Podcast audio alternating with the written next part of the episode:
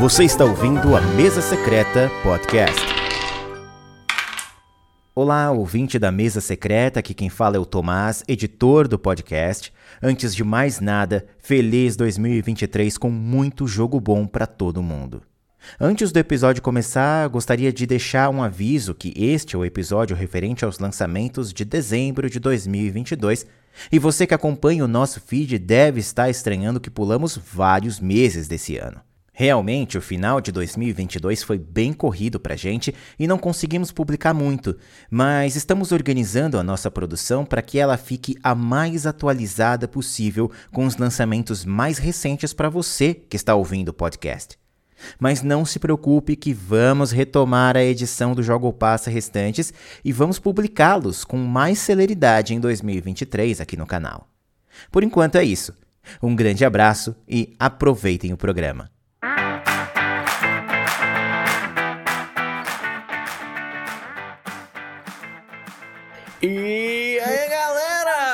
Eu sou o Torugo, você está na mesa secreta e hoje vamos de Joga ou Passa, um dos programas mais aguardados aí que a gente faz todo mês comentando jogos lançados aqui no Brasil no mês anterior.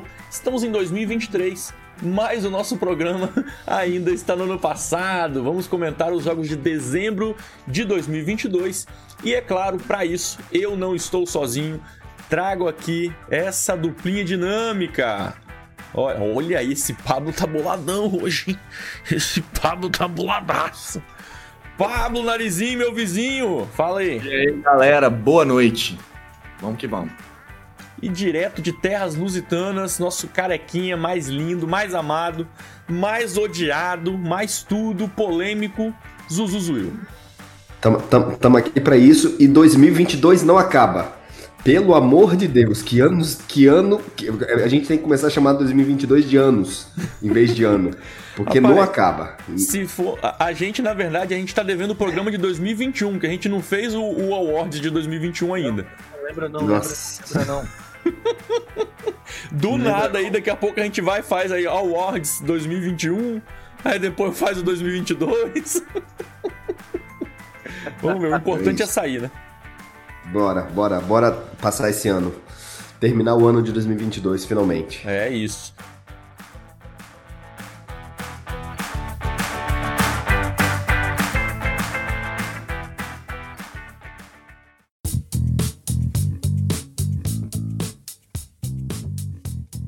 O primeiro da noite, eu já vou jogar a bola pro Zuzu, que é o Airport Rush, um jogo nacional do Anderson Butileiro, da editora Vem Pra Mesa. 60 minutinhos, 2 a 4 jogadores. O que, que nós fazemos nesses jogos, Zuzu? A gente vai pilotar aviões ou vamos cuidar de bagagens? Não, nem pilotar, nem cuidar de bagagem. A gente vai fazer os aviões decolarem. Então, esse jogo é um jogo de alocação de dados, o core, da, o core do jogo é esse.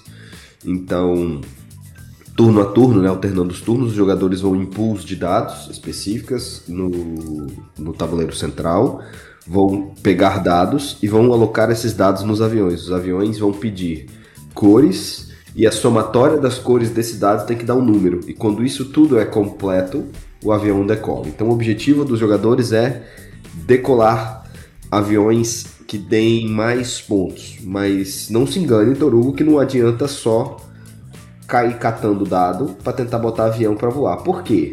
Porque em tese você não pode encher o seu aeroporto sem mandar aviões. Você sempre tem que tentar otimizar os, os aviões que você chama e os dados que você coloca, porque os aviões que você não mandar vão tirar pontos negativos no, no, no fim do jogo. Então, em resumo, tem um, uma esteira no, no, no, tabuleiro central, os jogadores vão em cada. alternando, né? Cada jogador vai nessa esteira, pega um grupo de dados, aloca esses dados no aeroporto ou no seu avião. Quando digo aeroporto, ele pode guardar os dados para alocar depois. E vai enviando esses aviões, é, é, é, se possível, turno a turno. Quando um dos jogadores envia sete aviões, o, o, o trigo fim do jogo, o jogo finaliza. Mas ganha o jogador que mandou aviões que tem o maior, maior pontuação, descontando, obviamente, aviões que não voaram e, e pontos negativos por dados que você não não utilizou. Eu achei a ideia do jogo bem, bem simples, parece ser um jogo é, é, bem simples, assim, é um ótimo gateway para quem, para quem quiser brincar, é um jogo, enfim, de somar. Meu único problema com o jogo em si é que é jogar com pessoas, Pablo, igual o Torugo. Que para escolher cada dado ele vai fazer 97 milhões 473 contas e o jogo vai demorar três vezes mais do que ele demoraria. Eu já, eu já tô vendo o Torugo jogando esse jogo. É bem assim, peraí. É, é isso. Ah, não, peraí. Deixa eu pegar esse azul. Não, não, mas se eu pegar esse azul, eu tenho que pegar o amarelo e tal. Não. Peraí. Estou é porque, sendo injustiçado. É porque... Estou sendo injustiçado. O Zuil faz tempo que não joga com a gente pessoalmente. Ele não sabe que eu sou um novo homem. Eu mudei. Ah, eu não sou mais esse não, cara. eu não, sou, eu não tenho mais essa fama. Não mudou, não. Tem coisa que você não mudou, não. É, então assiste as lives, então. Vê no quem é que trava. dados aí, no pool de dados aí, você tem duas opções de pegar os dados. Ou você pega de todas as cores, ou você pega de cores diferentes. Azul. Vai fazer. Não, pera aí, deixa eu fazer aqui, ó. Se eu pegar os azuis, aí não sei o quê. Não, os azuis não. Se eu pegar só as cores diferentes, aí não sei. Aí ele vai, ele vai simulando as jogadas dele até ele conseguir encontrar um caminho legal. Cara, Bom, eu, eu, eu, deixa eu ver aqui. Vai, fala, fala, fala. Esse jogo também tem uma. Tem, é, é, é, que você não comentou, eu achei. Em uma das paradas que eu achei interessante, né? Esse jogo também tem, um, tem aquela cartinha que parece um pouco a pegada do Marco Polo, né? De no final do jogo, quando você pontua, aí se você se os seus, seus aviões são de cores amarelas, aí você ganha ponto, bônus de ponto. Ah, se seus aviões forem da Alemanha, França, Estados Unidos, ou Alemanha, França, Brasil, você ganha outros pontos. Então, além das pontuações do avião, ainda tem essa cartinha aí para dar um up na pontuação. Pontos esses. Na, na verdade, são três são três cartas, né? Tem as cartas de avião, que as cartas de avião são cartas. Tem as cartas de ação, que elas vão conseguir modificar um pouco os dados que que podem acontecer, ou, ou mover dados, ou pegar dados extras por turno. E tem as cartas de objetivo, que é o que o Pablo falou, que no início do jogo todo mundo recebe. Isso vai dando meio que um norte para os jogadores para que caminho eles vão. É, eu, eu, eu não tinha estudado sobre o jogo, é, mas eu estou interessado nele. Achei a proposta. Parece, é, é, é, o que você falou, né? Pareceu simples, né?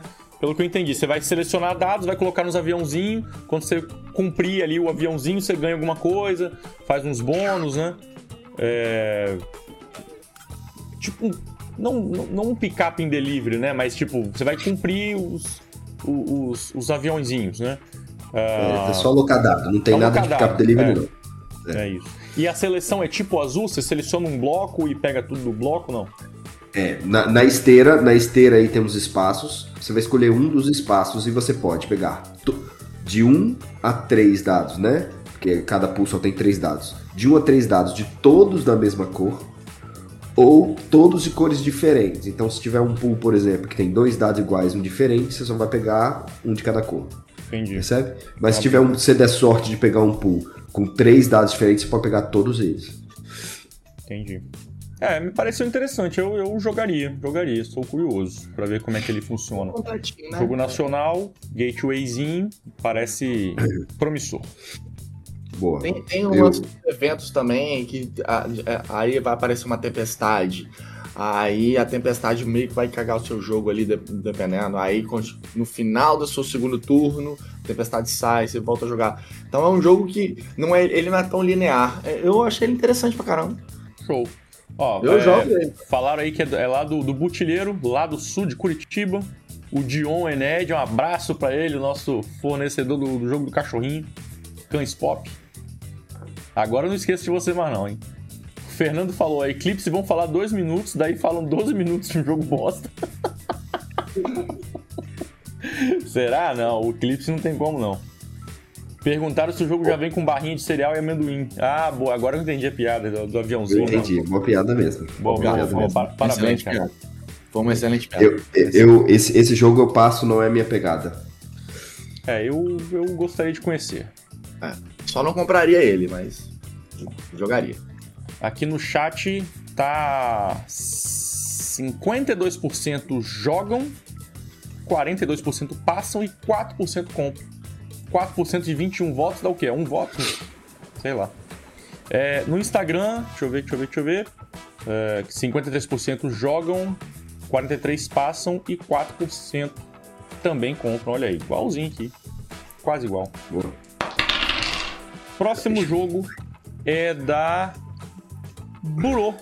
E é o FDP Foi de Propósito 4. O que, que nós temos falado dessa série que está sendo se tornando o novo Munchkin? Já tem o número 4, hein? O Munchkin já tá em qual? Tá no, já tem uns 8, pelo menos.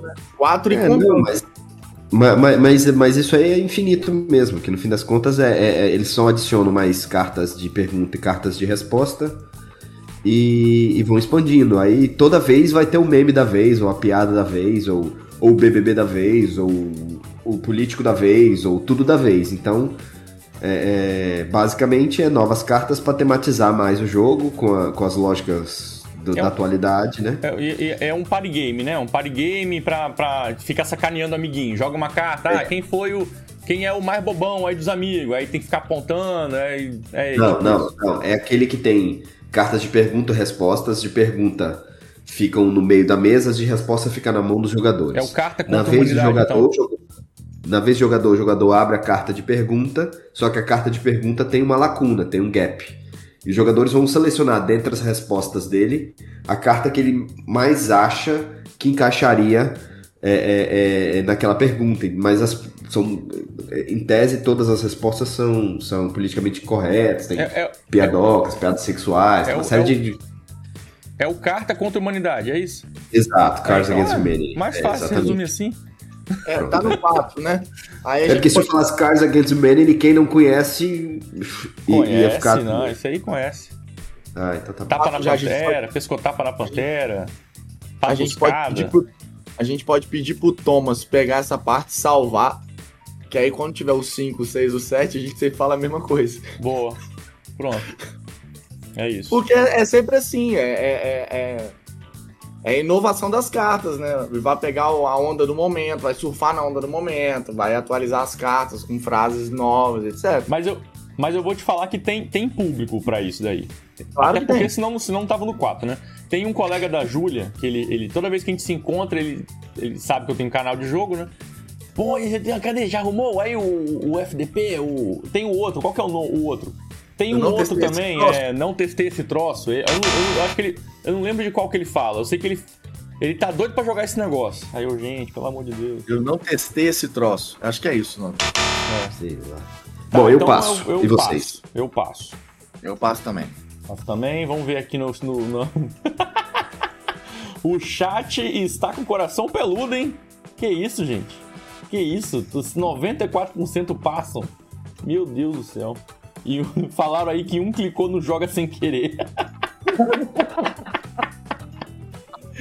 Ai, meu Deus. 40 novas cartas. Bom, enfim, vamos lá, vamos pro próximo. E aí já saímos da Buru. A Buru veio só com esse jogo mesmo. Vamos pra Devir. E o King of Monster Island. Outro que eu não sei. Eu só sei que ele é um spin-off do. Do. Como é que é o nome? Meu Deus, King of Tokyo. King of King of. São os, mon- O os King monstros do King of King Tokyo, of só que é outro jogo. É, é um jogo cooperativo. é, na pegada do King of Tokyo, né? De rolar barra rerolar dados. E os jogadores vão cooperar contra um vilão, um grande monstro, né? Então, os jogadores vão usar monstros para combater um grande monstro vilão no, no, no- jogo. Então é monstro isso. contra monstro. É, então esse vilão vai tentar. é, é, ele vai ficar turno a turno circulando esse tabuleiro aí, que ele tem uma, uma, umas secções, vai tentar circular para tentar abrir os portais. Quando ele abre o terceiro portal, os jogadores perdem. É, a, a ordem em que o vilão se move, ataca e abre portais é definida por essa torre de dados em formato então, é, no turno do vilão, pega-se os dados do vilão, rolam aí dentro e os dados vão cair das regiões onde ele vai a- a- a- agir. Mas aqui eu tentei separar algumas, é, é, Torugo, algumas diferencinhas do, do, do original. Então, a primeira coisa é, se joga contra um vilão e esse vilão é a, é a máquina do jogo para tentar fazer você perder, ok? Mas Então cada um vai jogar com É, calma lá, mas é. Mas ele, ele- ele- Então ele é basicamente um King of Tokyo mesmo. Calma, calma, eu, eu vou chegar é lá. Porque eu achava então, que ele era, tipo, bem diferente. Não, não, não, é bem diferente. Não, não é bem diferente, não. Não, tá, não, okay, não é bem então diferente. Então vamos lá. Então a gente vai ter os nossos monstros e a gente, tal como King of Talk, vai rolar dados e mover os nossos monstros por esses lugares. Há uma diferença no dado, que agora tem alguns símbolos diferentes, tem o símbolo da chavinha, que tem também uma função no jogo. E a fama que usava, é, que no jogo original se usava para ganhar, né? A gente batia nos outros para conseguir fama, ou para derrotar os, os, outros, né? O King of Talk original você ganhava ou derrotando os, os amigos, ou chegando na fama máxima. A fama aqui starta como se fosse o power-up do jogo original. Não sei se vocês se recordam, mas o King of Talk com base, ele não tinha nenhum poder, nenhuma simetria entre personagens. A simetria em personagens, ela surge no power-up. Nesse jogo ele já vem com essas assimetrias, cada personagem tem as suas assimetrias e elas são, elas são disparadas a partir do momento em que o seu personagem vai ganhando fama. À medida que ele ganha fama, uma nova habilidade é liberada e você vai tendo essas habilidades para combater melhor, de forma mais efetiva, o, o, o monstro original. Mas o, o monstro chefão. É, o monstro chefão também vai adquirindo fama, e se ele adquirir muita fama, ele também vai ficando mais difícil. Então você vai ter que tentar controlar é, é um pouco isso. O que, que tem de diferente desse também, Turugo, é que nesse tem lacaios. Então o, o, o vilão vai deixando alguns personagenzinhos que para que você bata no monstro, você tem que ir até a região dele, eliminar os lacaios para depois inferir dano no, no monstro principal. É, no, no, tirando isso, o, o, jogo é basicamente isso. São três vilões que vem nessa caixa. Cada um dos vilões tem duas faces, uma face mais fácil, uma face mais difícil. É, é o King of Talk para quem gosta, por exemplo. Eu, eu, por muito tempo, minha esposa foi o jogo predileto dela. Ela chamava até o jogo de patinha, porque o, um dos danos é o dano de patinha. Ela ficava lá tentando rolar os danos de patinha para bater em mim no jogo, né? era o ápice.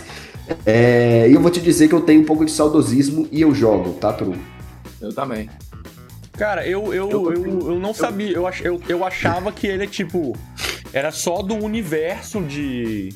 do King of Tokyo, mas assim, completamente diferente.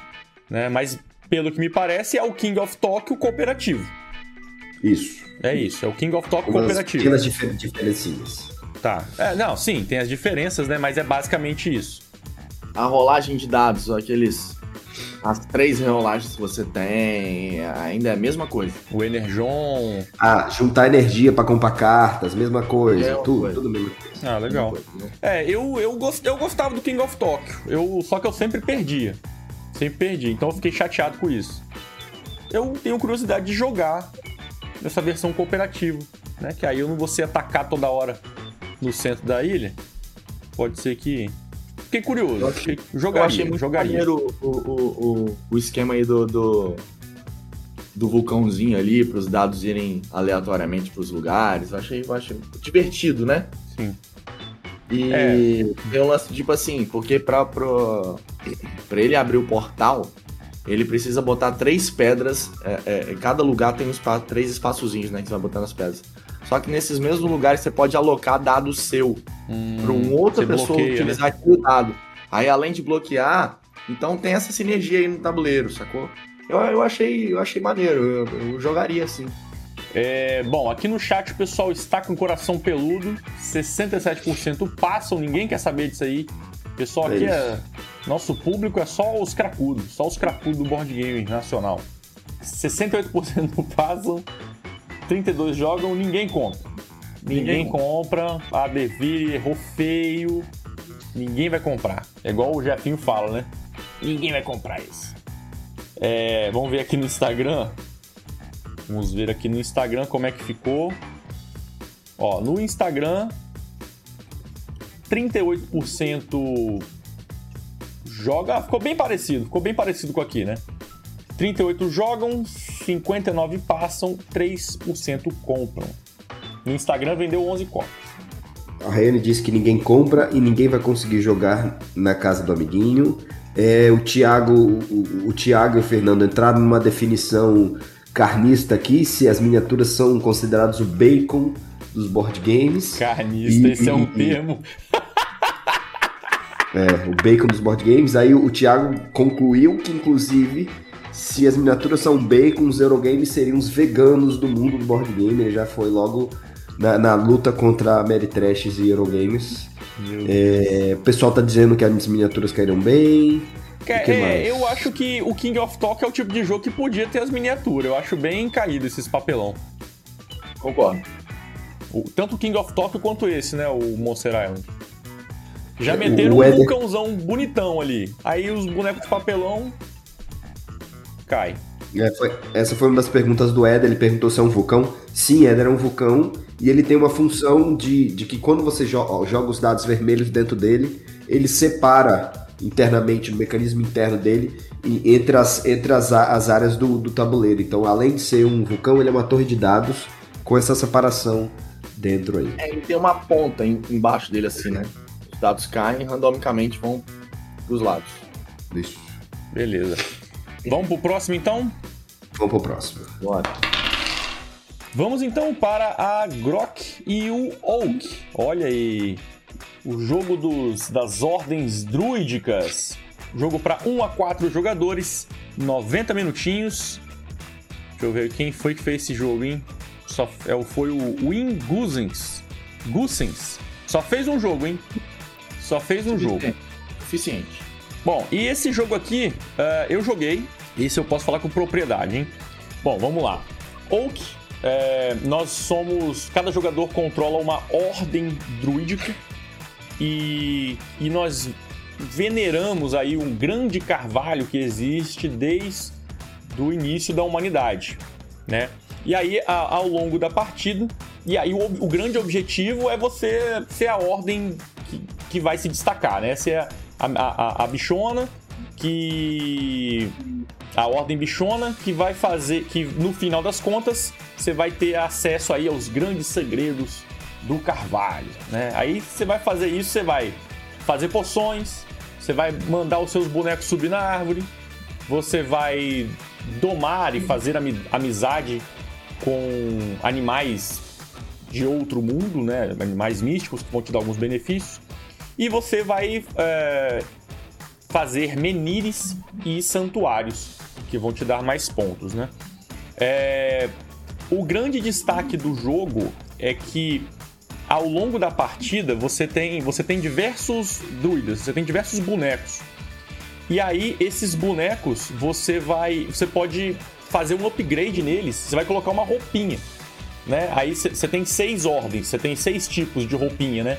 E cada um vai, vai, vai dar uma habilidade diferente pro seu boneco, pro seu, pro seu trabalhador. É, vai deixar, vai, vai te dar um, um um desconto para fazer poção, vai deixar você colocar num local sem pagar um custo extra. Enfim, é descontos e, e, e vai, deixar, vai deixar as ações mais fortes. Basicamente é isso. É, uma coisa que eu achei bem interessante nele. Aí, aí, fora isso, é uma alocação de trabalhador, né? Você, você seleciona suas ações por meio de cartas. A carta que você joga define aonde você vai poder jogar no tabuleiro. É, e aí você vai poder fazer essas, essas diferentes tarefas, né? Uma coisa que eu achei bem interessante é que você, os, você tem, começa com três trabalhadores, só que ao total são nove, né? Um número grande. Você pode adquirir outros desde que você tenha espaço para alocar no seu tabuleiro. Então, é, você faz upgrades nos seus trabalhadores, você faz upgrade também no seu tabuleiro para ter espaço para mais pessoas. E mesmo os trabalhadores que você não. Que, que eles estão no meio do tabuleiro, eles estão lá na, na raiz da árvore ainda, em espera, eles são úteis. Porque no final da rodada, quando você passa, você manda esses, esses caras que estão. Você não recrutou ainda, eles vão pra florestinha para pegar os ingredientes. Aí enquanto a galera vai jogando e você passou, chegou na sua vez, você pega mais um ingrediente. Chegou de novo, pega outro ingrediente. Vai fazendo isso, né? Então, eu achei isso bem bem interessante. De resto, é uma alocação de trabalhadores que, assim, não, não tem nada, meu Deus, que novidade, né? Mas eu achei bem, bem interessante aí o lance de você fazer os upgrades. É, você tá sempre melhorando tanto o seu baralho quanto os trabalhadores, seu tabuleiro, tudo. Isso aí eu achei. E, e, e, e o recrutamento dos animais e dos caldeirões, é, dos artefatos, aliás. Tem poção e artefato é, vai deix... você vai moldando o seu jogo, né? Vai, vai deixando você fazer ações cada vez mais poderosas. Então, se você, se você planeja direitinho, né, o que, que você vai comprando, né? No começo você faz uma ação porqueira, no final, com uma mesma ação, você está fazendo trocentas coisas. Então, isso, isso, isso é interessante. Eu gostei, eu joguei, gostei dele, assim, primeira partida que eu joguei, né? Mas foi, foi, foi bacana. Quero, quero jogar mais. Olha, o pessoal no chat tá dizendo, eu não entendi muito, mas é, sigo jogando. Tem gente que tá dizendo que quer, tem gente que tá dizendo que tem temática, então top. Se tem temática, tá top. É, cliquei no jogo, mas continuar a explicação tá quase convencendo para ir no passar. Estão falando que você tá pablando na explicação. Não, então o pessoal tá é, tá. Falaram do tabuleiro bonito, falaram que a explicação é a La Pablo. E estão até comentando aqui, Turugo, passar para você, que acharam legal, que quem achou legal botar o chapéuzinho no, no Rei do Gado, botar roupinha, botar um negocinho nesse aí, vai, vai mas o, chapéu, cheio, né? mas o chapéuzinho no Rei do Gado não é só para marcar a cor do jogador? Só, só, não, só, mas aqui teve é diferente, aqui a roupinha ela, ela dá um benefício mesmo. Tenho curiosidade desse jogo. Esse jogo eu tava. Tava meio assim com ele, não sei porquê. O Torugo, o Torugo, depois que ele, que ele jogou, a gente conversou sobre e tal, eu acabei. É, não, acabei é, porque, é, é, é, porque ele, ele realmente ele não tem nada de, meu Deus, que novidade. Mas uhum. ele faz um trabalho bem feito. É uma boa alocação de, de trabalhadores. E, e, é o que, e é o que me agrada e é o que me agrada nele essa alocação dele eu achei bem interessante essa pequena simetria que cada jogador tem no tabuleiro também achei interessante o fato dele ter alguns caminhos né sair pelas trilhas do carvalho ou investir em poção, ou investir nos animais. Né? Você pode investir em uma série de outras coisas. Eu, eu, eu jogaria, tá truco, jogaria fácil. É um bom jogo. E, bom, deixa eu ver aqui como é que ficou no Instagram. Aqui a galera joga, hein? A galera gostou aí do. Ficar, reclamaram aí da minha explicação, mas clicaram no jogo. É, a gente começou na Grok continuamos na Grok, né? É, então é esse, é ele. Os Palácios de Carrara. Um jogo de 90 minutinhos, 2 a 4 jogadores, da duplinha, hein? Não, é duplinha? Não, não é duplinha, não. Isso, isso, é, é da duplinha, é da duplinha. É duplinha, então eu tô ficando maluco.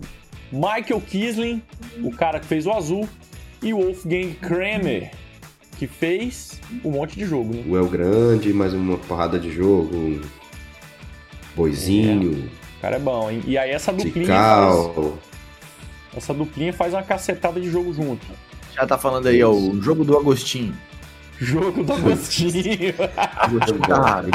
Agostinho Carrara, boa. É a casa do Agostinho. Essa família é muito unida. Vamos lá, Palácios de Carrara. Eu não faço a menor ideia do que acontece nesse jogo, hein? Estou passando vergonha aqui ao vivo. Vai, Zuzu, brilha. Pra, pra, pra, an, antes de eu falar do jogo, uma curiosidade: o, o jogo passa mesmo numa região na Itália. Se você pegar a bota da Itália assim, ó, a bota da Itália é para baixo, certo? Uhum. Orientada no mapa. Se você virar ela na horizontal e subir até a virilha da bota, Pablo, até a virilha da bota, virilha da você, bota. Vai chegar em, você vai chegar em Pisa, que é onde o jogo passa, e passa nessa região costeira. São, são cinco cidades dessa região costeira. E, e, e, são cidades conhecidas pelas esculturas de mármore. E é a temática do jogo. Você vai, é, é, turno a turno, comprar essas pedras, esses blocos. Então, o que, que a gente vai fazer? A gente vai, turno a turno, comprar pedras para juntar essas pedras para fazer construções. Ok? E, e basicamente, é, no, cada jogador vai ter o seu tabuleiro. Você vai, você vai construindo, vai fazendo as construções das cidades e vai juntando elas nesse grupo de, de, de, dessa coluna, corresponde à cidade. Para construir a cidade, você vai gastar a quantidade de blocos que está impresso na construção, só que eles têm que respeitar o requisito da cidade, que são as cores permitidas para construir nessa cidade. Então, qual, em resumo, resumo rápido do jogo. Turno a turno, você gasta dinheiro, compra blocos e constrói essas, essas estruturas na sua cidade. Ok? Ok. Mas para que, que você vai fazer isso? Para que em determinado momento você use um dos pinos seu de pontuação e ative a pontuação ou da cidade ou do tipo de estrutura é, é diferente. Aí, só para. É, é, difícil explicar tudo aqui, mas vou tentar explicar rapidamente. Se eu ativar o, o, a pontuação da cidade, todas as estruturas da cidade vão dar benefício, ou ponto ou dinheiro, ok? Se eu ativar um tipo de estrutura, todas as bibliotecas de todas as cidades pontuam. Então, basicamente é: compra bloco, constrói estrutura e pontua as estruturas. Você vai ter que ir escolhendo o momento certo de fazer isso. Por quê? Porque você só pode pontuar a cidade uma vez no jogo, você só pode pontuar a biblioteca uma vez no jogo, então o ideal é que você construa o máximo de bibliotecas de uma vez para que dê aquela pontuazada, blau, aquela arregaçada. Então você tem que ir sabendo qual o momento de fazer. Por quê? Porque se o amiguinho for pontuando, o relógio, um dos reloginhos do jogo é cada jogador vai ter um número de pontuações disponíveis no decorrer do jogo. Se o Pablo pontuar todas as vezes, todas as, a, a, as vezes dele, e eu não pontuei as minhas, significa que metade do jogo já foi. Então eu deixei de pontuar, eu tenho que saber mais ou menos, porque senão o Pablo encerra o jogo rápido e eu perco a, a, pontuação do jogo. É muito difícil explicar um jogo com, com alguns detalhes. É, que eu posso dizer, tem uma, uma temática colada com cuspe, igual todos os jogos de, dessa lógica. É, é, tem, tem um rondelzinho que vai, que vai deixar a, a, a, os blocos mais baratos ou mais caros e vai liberar blocos para as outras pessoas comprarem. É uma mecânica interessante no, no, decorrer do jogo. Tem as estruturas que vão comprando, tem os monumentos que você pode tornar uma biblioteca sua, bunda mole, no monumento fortudo para ganhar mais pontos depois. Enfim, tem um montão de elementos, o jogo é bem interessante, eu super jogo. Cara, você me falando aí, ele me lembrou, sabe, do, do Torres. Lembra do Torres? Que o... Do Torres dos, do, do, do, dos que, dois também. Que é da duplinha também. Vou até colocar na Sim. tela aqui o Torres. Que é, é, o, é o jogo que não entrou na trilogia das máscaras. Que não entrou, é o, quadro, é, aí. É, é o da quadrologia das é máscaras. É a quadrilogia das máscaras, é isso aí. Ele tem essa mesma ideia de você... Não, não é o Torres não, eu tô pensando em outro. É aquele que o... Que o Lucas tem. Que era de fazer... Empilhar a cidadezinha também. Santorini? Não. Não. Não, não é o Torres, não. Tô pensando no Torres, mas não é o Torres, não. Mas tem um, tem um outro jogo que é, é, ele tem um pouco dessa mecânica aí de você você vai andando com o boneco ao redor ali da do, do tabuleiro e você vai, vai, pegando as pecinhas e vai, vai construindo ao redor e tem só uma grande pontuação. Eu esqueci o nome do cara. Eu esqueci o nome do cara, o no, nome do jogo. Mas enfim, é. É, bom, eu me parece interessante. Inclusive, eu, eu, eu peguei um para mim. Esse daí eu comprei, não, né? Porque eu ganhei um sorteio. Aí eu, eu peguei um desses. Mas ele vai vir pra minha coleção, não chegou ainda. Tô esperando a Tabuloja mandar. É, tô interessado. Eu, primeiro porque eu, essa duplinha aí, tudo que eles fazem normalmente eu curto. Então, qualquer coisa que o, o Kramer e o Kisling fazem, é, é, no mínimo, eu, eu, vou gostar de alguma forma, né? Eu achei ele bonito e, gosto dessa coisa de dessa, dessa temática também de, de construir cidadezinha, né? Cara, é, é, é o tipo de jogo que o Toru vai gostar muito. Porque é, tem muita análise do que a outra pessoa tá fazendo. Tem bloco, como por exemplo, a, a, aí nessa tela aí mesmo. Que tem a, aí em cima onde estão os lugares, que tem a torrezinha. Ali você pontua uma vez só. Pontuou aquele lugar, só quem pontuou ali é pontuou aquele lugar. Não pontuou mais aquele lugar no tabuleiro. Praticamente todas as pontuações é, é, são pontuações únicas. De bloqueio, sim. Então, tipo assim, se o cara pontuou, você naquele momento você tem que estar tá o suficiente para você conseguir pontuar junto com ele naquele exato momento. Se você não tá, aí você pode desfazer da sua ação. Ah, eu não quero pontuar agora. Aí você desce com sua nesse tabuleirozinho à direita, né? Você perde a pontuação ali e desce com a, com a torrezinha para você pontuar uma pontuação menor futuramente. Então é um jogo de análise. E outra coisa, tem muito bloco, por quê? Porque as pedras é, é uma escolha sua deixá-las mais baratas. Porque elas, elas nascem quando você decide girar um no, no rondelzinho para deixar as pedras mais baratas. Mas quando você gira, você tem que fazer nascer pedras no início. Então, tipo assim, vai aumentar a quantidade de pedra porque você quer deixar mais baratas a pedra para você. Então, isso, isso tudo na, no, no, durante o jogo é, é, é, uma puta de uma análise, né? Então, é o tipo de jogo que o Torugo vai, vai se amarrar. Eu, eu, eu gostei muito da ideia, eu tô muito afim de jogar, e seria um jogo que eu compraria. Ó, oh, falaram no chat aí o jogo que eu tava pensando, é Porta Nigra. Porta Nigra, esse aí. Porta Nigra. E eu não vou ficar nada surpreso se não for da duplinha, hein? Ah, não falei? É deles, olha lá. Michael Kisley e Wolfgang Kramer. Rapaz, é, é, é, batata. É isso. É isso aí. Esse jogo aqui você fica. Você vai andando com o cavalinho. Aí tem, tem, Eu não lembro. Mas você vai juntando uns recursos. E aí você constrói é, em, em, um dos setores. Aí cada setor pontua de uma forma. Aí tem essa corridinha para ver quem vai construir primeiro. Ele é bem tenso. Me, quando você tá explicando aí, me lembrou bastante Porta Negra. Se for a mesma pegada, é jogão. Esse daqui eu curti pra caramba. Legal. Ah, e os caras não tem erro, bicho. Você joga um jogo dos caras, você sabe que é, é coisa boa. Bom demais. Falaram aí, Torugo, que. que... Ah, o jogo chega a ser um engine building. Gabriel Borba, não, na verdade não. não. O jogo, não. o core do jogo mesmo é um, é um set collection tile placement. Esse é o core do jogo. Eu entendi uh, o seu raciocínio de que eu vou fortalecer uma cidade para deixar essa cidade mais forte, para depois ativá-la. Isso é uma, um mecanismo que talvez o engine build, né, ocorrendo uma trilha, é, é, tem. Mas aqui não, porque isso vai acontecer também só uma vez. É, e, e não chega a ser um, o core do jogo, sabe?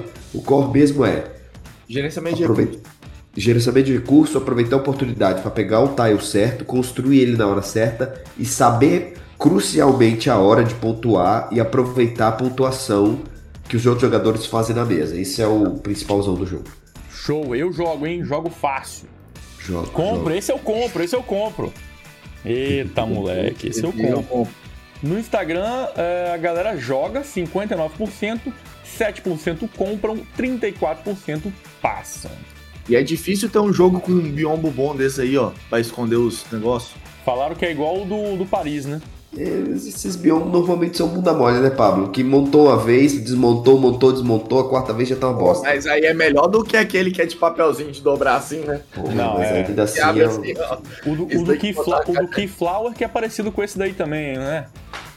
Eu, tô, eu tô lembrando que, que, o, do, do, que o, o, do, o bioma do Power Grid que é o melhor, né? Que você pega o dinheiro assim, ó, põe em cima do. Põe a nota mais baixa em cima do dinheiro e esconde seu dinheiro. Talvez esse seja o melhor bioma que exista.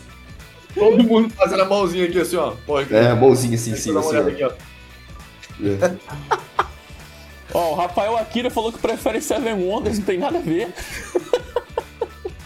Ué, mas é a preferência dele. E eu prefiro tá Eclipse bom. também. É, não, tá certo. Então eu prefiro andar de bicicleta. É.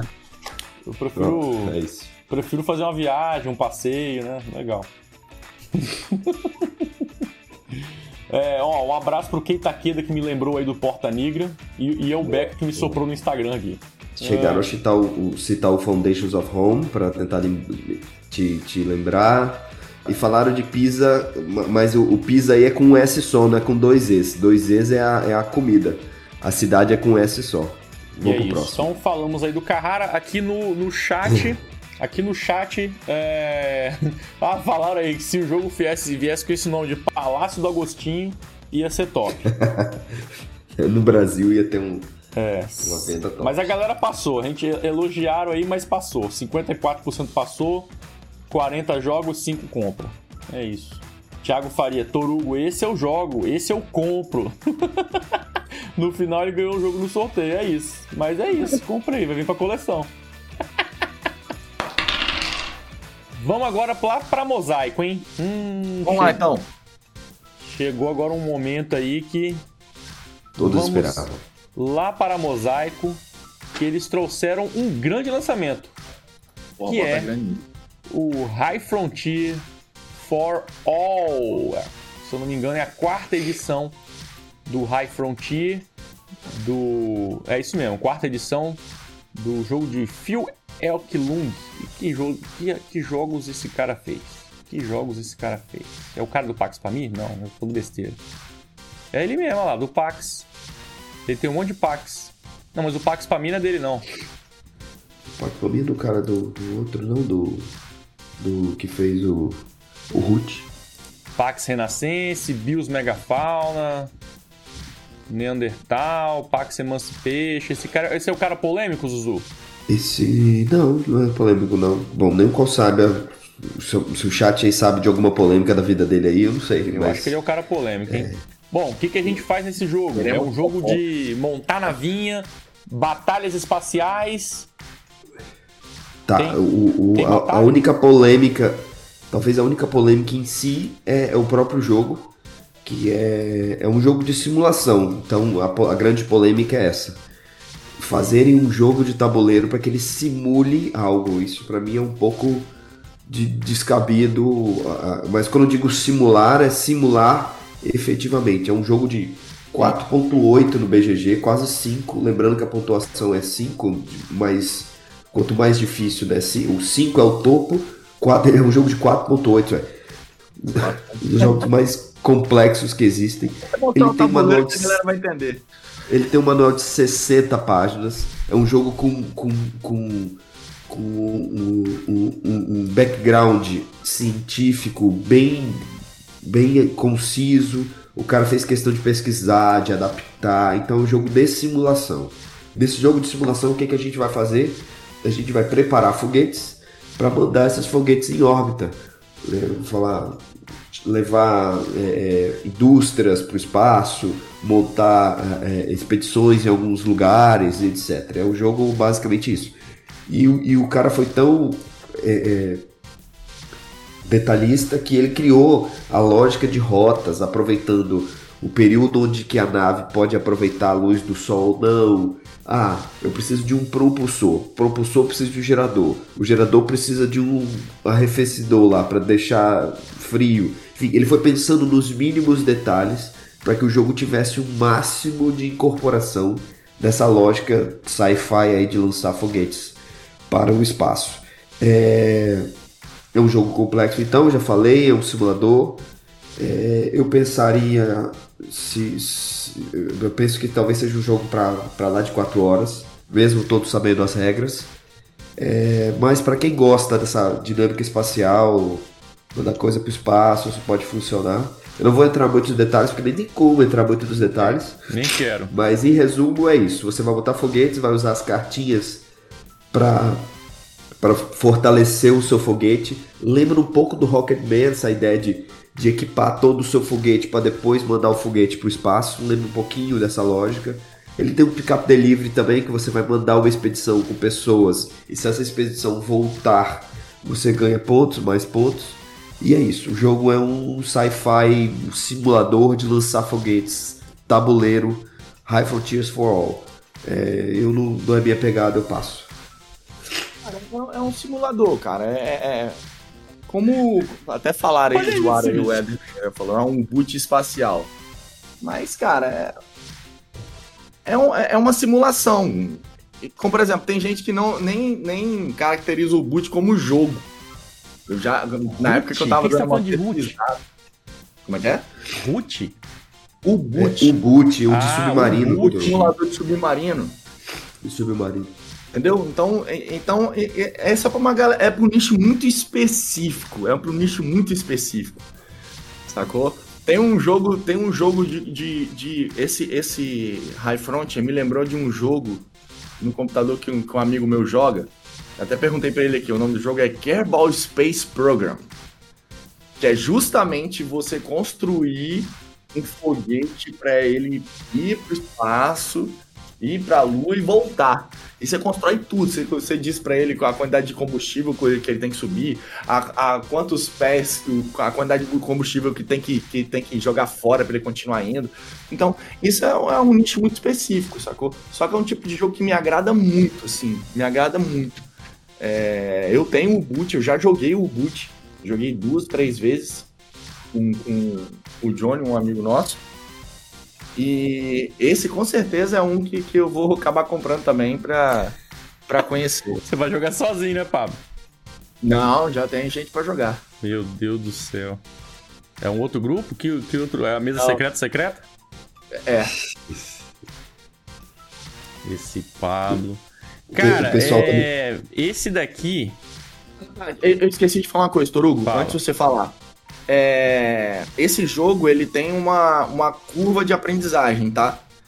Ele tem, ele tem vários modos, porque o jogo em si, a pessoa entende que é um jogo extremamente complicado, então ele tem vários modos para você jogar e ele inserindo para você as mecânicas e os acontecimentos do jogo e para você ir se inteirando até você conseguir jogar o jogo final.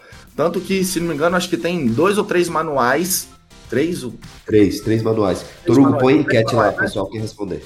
São três manuais. Então, tipo assim, um manual extremamente compacto, tipo, em três folhas só, para você conseguir fazer um jogo um pouco mais um pouco mais comprimido, para vocês se adaptando, para vocês familiarizando o jogo.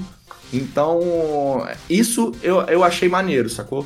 O, o- próprio jogo, ele entende que ele é complicado, falou assim, não, pera aí, a gente não tem como dar um manual e fazer o cara jo- sair jogando. Então, eu quero jo- jogar e eu vou te falar que eu compro, tá? Nossa. Muito bom, muito bom. Rapaz, é. Bom, eu não. eu-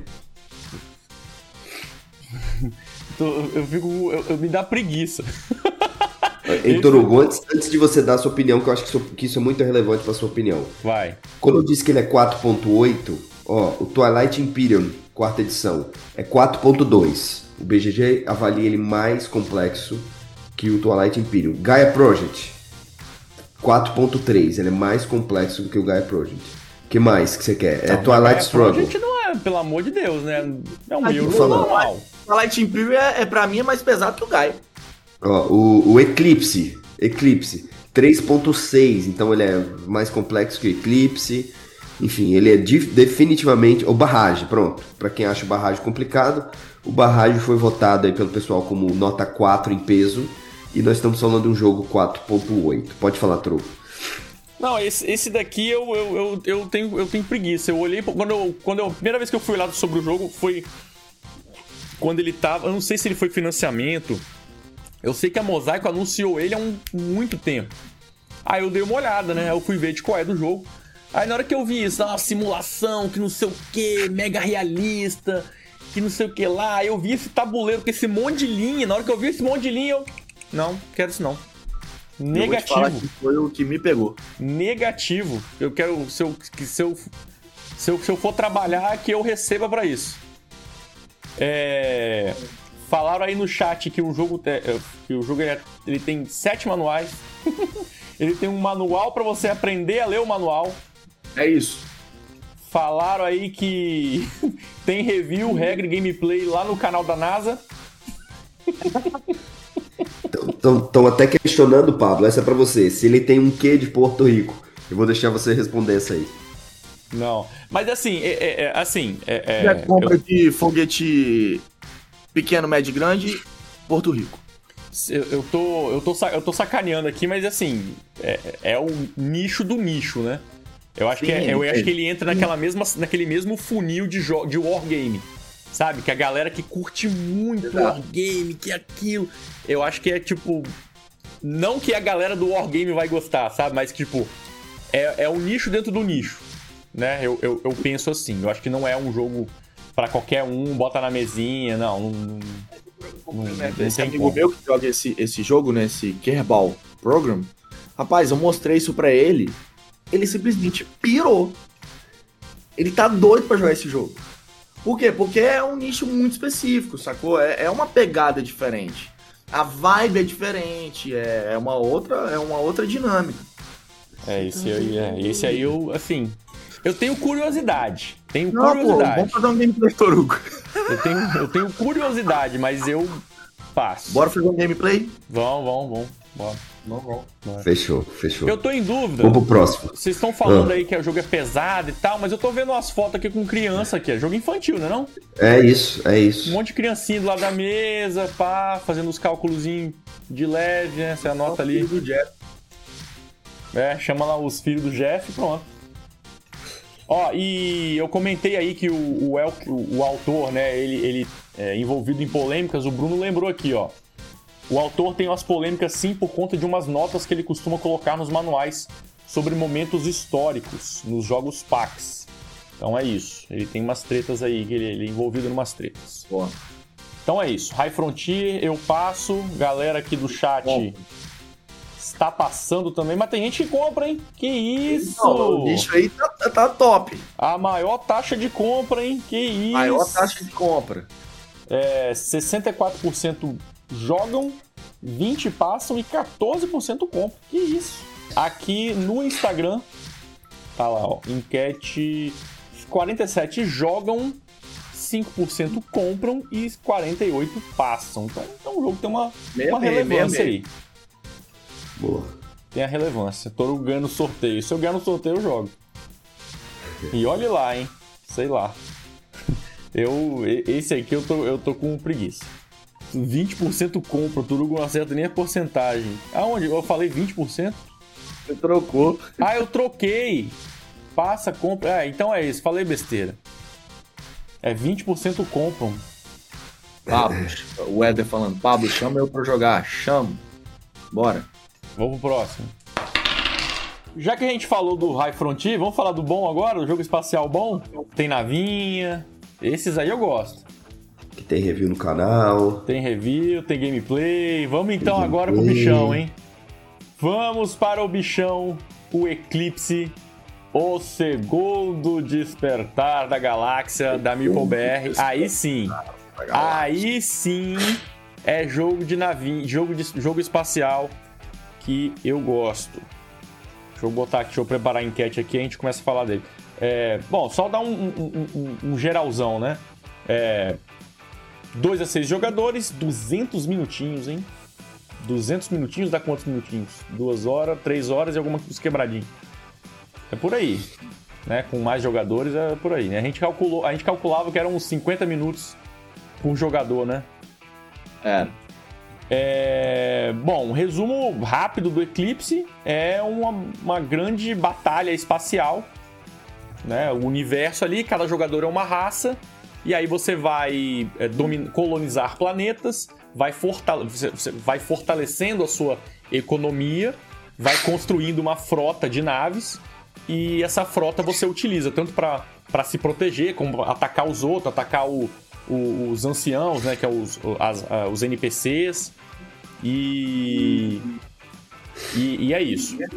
Zuzu, assume aí. É, Então, é isso, nós vamos. é, eu- desculpa, eu tava viajando aqui, mas eu, eu- eu, eu pego o, o- no, no caminho. Vamos lá. Vamos. Esse é um jogo 4x, nós vamos controlar uma, uma, uma facção, uma, uma raça. E o objetivo é nós jogarmos. São nove turnos, né? Nove turnos. Oi. Vamos jogar Oi. nove turnos, oito turnos, para ver quem é a, é a- é a civilização mais próspera no- no- no- na galáxia.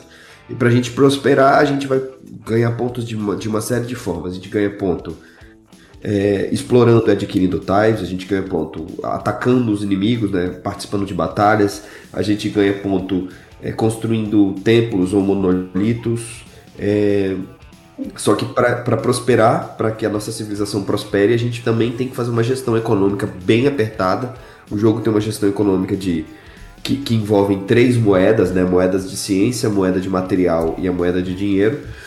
Sendo que a de dinheiro é utilizada para comprar as coisas, a de material para construir naves, etc. E a de ciência para evoluir tecnologia. Ciência também é um grande ponto forte desse jogo. Você vai, vai é, turno a turno, tiles de ciência vão ser sorteados. Você vai comprar esses tiles de ciência e vai tornar a sua raça cada vez mais assimétrica do que as outras raças, porque você vai ter tecnologias que os outros jogadores não vão ter. E a curva do jogo é. é- é- é- o jogo normalmente demora pá, quase uma hora por jogador, então se preparem para isso.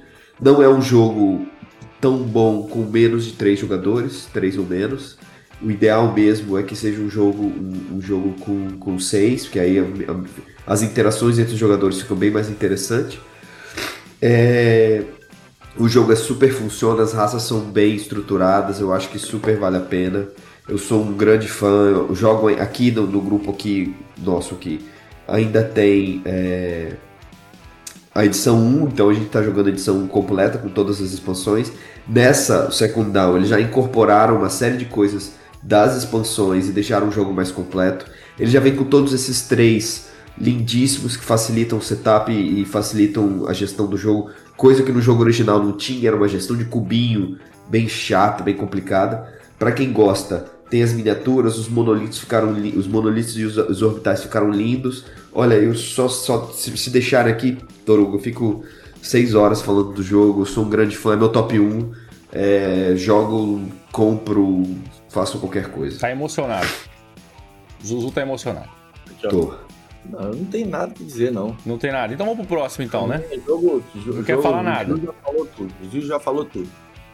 É, o bom, o, o- o- a gente já falou bastante aqui desse jogo no canal, né? A gente tem gameplay, é, o completão, né? deu o quê? Umas 3 horas de, de jogo, mas é, temos ótimos, que temos, meia, quase duas, né? temos bons momentos, temos bons momentos naquele gameplay. É, como o Zuyu falou, né? Eu acho que assim. É, é um jogo de, de, de, de, de confronto. Né? Você tem a parte de gerenciar o seu império, mas também tem a parte do confronto. Que, e, e- e aí tem aquela guerra fria, né? Mas não. Diferente de, de sei lá, um, um sci da vida, que você pode nem lutar direito, fica só na guerra fria. Aqui não. Aqui. Se você não lutar, você jogou errado. Porque você, uma hora, vai cair de frente com, com pelo menos os NPCs. Né? Você pode não entrar em conflito com outro jogador, né? Numa partida para dois jogadores. Mas com mais gente, aí o conflito vai acontecer. Aí você pode formar alianças e tal, né? Mas enfim, cara, é, é, é, é, é um jogão, eu gosto muito dele. E, e não é nem a não é nem por causa das, das guerrinhas, da- das batalhinhas, nem nada. É emocionante, usa dado, né?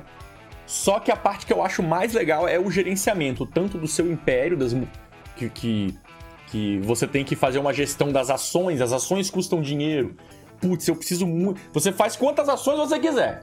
Só que você vai ter que pagar. Você vai conseguir pagar? Aí você faz. Aí você faz, bicho. Você faz muita gestão de risco, né? Durante o jogo inteiro. É o, é, é- é o risco se o seu ataque vai dar certo, que aí você. Dan, dando certo, você vai ter dinheiro pra pagar. Se der errado, você tá muito ferrado. né? E, e- e o legal mesmo é. A minha parte favorita é a customização das naves. Você customiza do jeito que você quiser. Você tem quatro tipos de nave. E aí você vai montando. Ah, eu quero essa minha nave pequenininha. Eu vou fazer os mosquitinhos, eu vou fazer aquelas. Eu quero fazer um exército de nave pequenininha pra elas atacarem tudo ao mesmo tempo. Elas vão ser baratinhas, só que elas vão ter um puta de um dado grande que se acertar uma, eu mato qualquer um, sabe? Ou não, eu vou fazer as pequenininhas que elas andam muito, quero que elas vão cruzar o, o, o- o- a galáxia inteira rapidão, né? Então você tem a planta de cada uma das naves e você vai colocando as peças. É, a peça que dá um tiro forte, a peça que, que faz ela se mover muito, a peça de escudo, a peça de, de- que, que modifica o dado para deixar os seus ataques mais fortes, né? Então isso é muito legal, isso é muito legal. E, e eu, eu acho incrível, eu acho incrível esse nível de customização e, e- que, que o jogo proporciona e faz toda a diferença. Toda a diferença de uma nave padrãozinha contra a nave que, com a nave que você montou e, e- e- vai mandar pro pau. Então você fica grande parte do jogo montando a nave, preparando um ataque para chegar no final e regaçar. Regaçar o que tiver na frente. É isso, é jogão e novidades que temos nessa segunda edição, né? Como o Zul falou, é, foram incorporadas algumas coisas de uma das, das expansões, mas, mas a, a maioria das mudanças é estética. Né? Eles refizeram toda a, a arte do jogo e melhoraram muito a parte da organização do- Nossa, do- dos, dos componentes, né? Você tem os, os organizadores para guardar na caixinha. Temos. Ah, nessa imagem aqui tá mostrando aqui, ó, o tabuleiro original e o novo. É, só só que tá em tamanhos diferentes, né? Mas enfim. É, Não, não tô brincando, é tipo, é- é- econo- você economiza quase, quase 30 minutos de setup. Não, Só- tranquilamente, tranquilamente. Só do jeito que o Second Down tá agora. É, esse, esse foi uma melhoria, assim, que por mais que seja cosmética, mas faz diferença. Faz muita diferença. Né? Os organizadores aqui, eles, para mim, é, é um dos melhores organizadores que eu já vi aí em jogo. Dos que já vem no jogo, né? Achei sensacional e o jogo é incrível. É jogaço, jogaço. E, e- teve essa mudança também, né, o, o, o Torugo, que na versão original, na primeira versão, né, eram nove rodadas, agora são oito. Tanto que Zuil t- joga lá com as nove, né, que eles estão jogando, deve estar jogando com, com na primeira versão, igual ele falou. Só que a no- nova versão são oito rodadas só. Eles diminuíram, eles tentaram otimizar um pouco mais uh, as rodadas. É, e esse aí eu Aí- jogo, jogo fácil. Jogo fácil também. Olha aí a galera aqui no chat, hein? O compra tá maior do que o passa, hein? Que isso, rapaz. 38% jogam. Antes de eu encerrar aqui no, no YouTube, galera pode votar aqui ainda. Deixa eu mostrar no Instagram primeiro. Ó, 55% jogam, 13% compram, ó, e 37 compras, hein? Ó, e meu PUBR já fez aí 37, é, 3.700 reais? Não, 3.700 reais aqui nessa enquete. É, ci- 55 jogam e 32 passam. E aqui no nosso chat, ao vivo no YouTube, 39 jogam, 31 passam e 31 compram. Olha aí. O que mais falaram no chat aí de bom? Pesadão, pai. Pesadão tão, tão... Compram. Estão perguntando se podem pagar com a alma. É, Ficou bem mais bonito, a Rayane tá dizendo. O original é sem graça. Não, não é sem graça não, que isso. É, ma- matemática não Ela, é. tá- ela provavelmente tá falando da arte, né? Do, do- do jogo, enfim. O que mais estão falando? Ó, o Fernando falou que o Insert é o melhor que ele já viu também. Insert super funcional, verdade. Extremamente funcional. Extremamente. Guilherme falou que tem vontade de comprar, mas gosta mesmo é das in- de interações. Com que frequência ele gera essas interações? Com mais jogadores ela é mais frequente, né? Tipo, a partir da segunda, da terceira rodada, você já, já, já, já tá pertinho do outro. Aí já vai. E aí? O que, que, você tá, que, que você tá querendo aqui do meu lado? Vamos formar uma aliança, vamos ficar cada um na sua. Uma hora, uma hora vocês vão cair pra dentro. É, a aliança ela só funciona com quatro players, né? Isso. Então, mas com três players já é muito mais fácil ter a ter a um pouco mais de contato físico ali mais cedo no jogo, né? Uhum. Agora quatro players é, nó. Ma- ma- Mas, ô, só uma pergunta, Toru. Tem uma história aí do, do jogo de Orbital. Que história é essa? Explica pra nós. Ah, Antes... Orbital, aqui, no, no gameplay. Vou ali rapidinho já volto, peraí. Tem a, ma- a maldição do Orbital. O jogador. O, o- é, como é que é? O jogo- Você jogou com que raça? A raça Orbital. A raça É, do é Orbital. isso mesmo ou não? O... no gameplay que a gente fez aqui, é... Bicho, eu fui fazendo, eu fiz, eu, fiz, eu, eu fiz a estratégia do mosquitinho. Eu bombei as minhas naves pequenininhas, né? Então eu, aí eu, eu sempre ia com três ou quatro juntas e, bicho, dava, dava um regaço. A estratégia do Pablo foi de fazer orbital. Ele, ele fazia as ações dele. Ele vai, ia fazer uma ação, eu vou explorar, Aí a outra ação dele, vou fazer orbital. Passo. Era isso. Ele, fez, ele ficou isso umas 3, 4 rodadas. Só fazendo orbital. Estratégia do orbital. No fim, quem será que ganhou, Zuil? Vou me defender. O problema aqui, não- o problema não, foi os, não foram os orbitais. O problema foram os, Qual os, qual foi o tiles, problema? os tiles de descobrimento que eu aceitei que não era pra ter aceitado. Aí eu ficava sem disco por nada.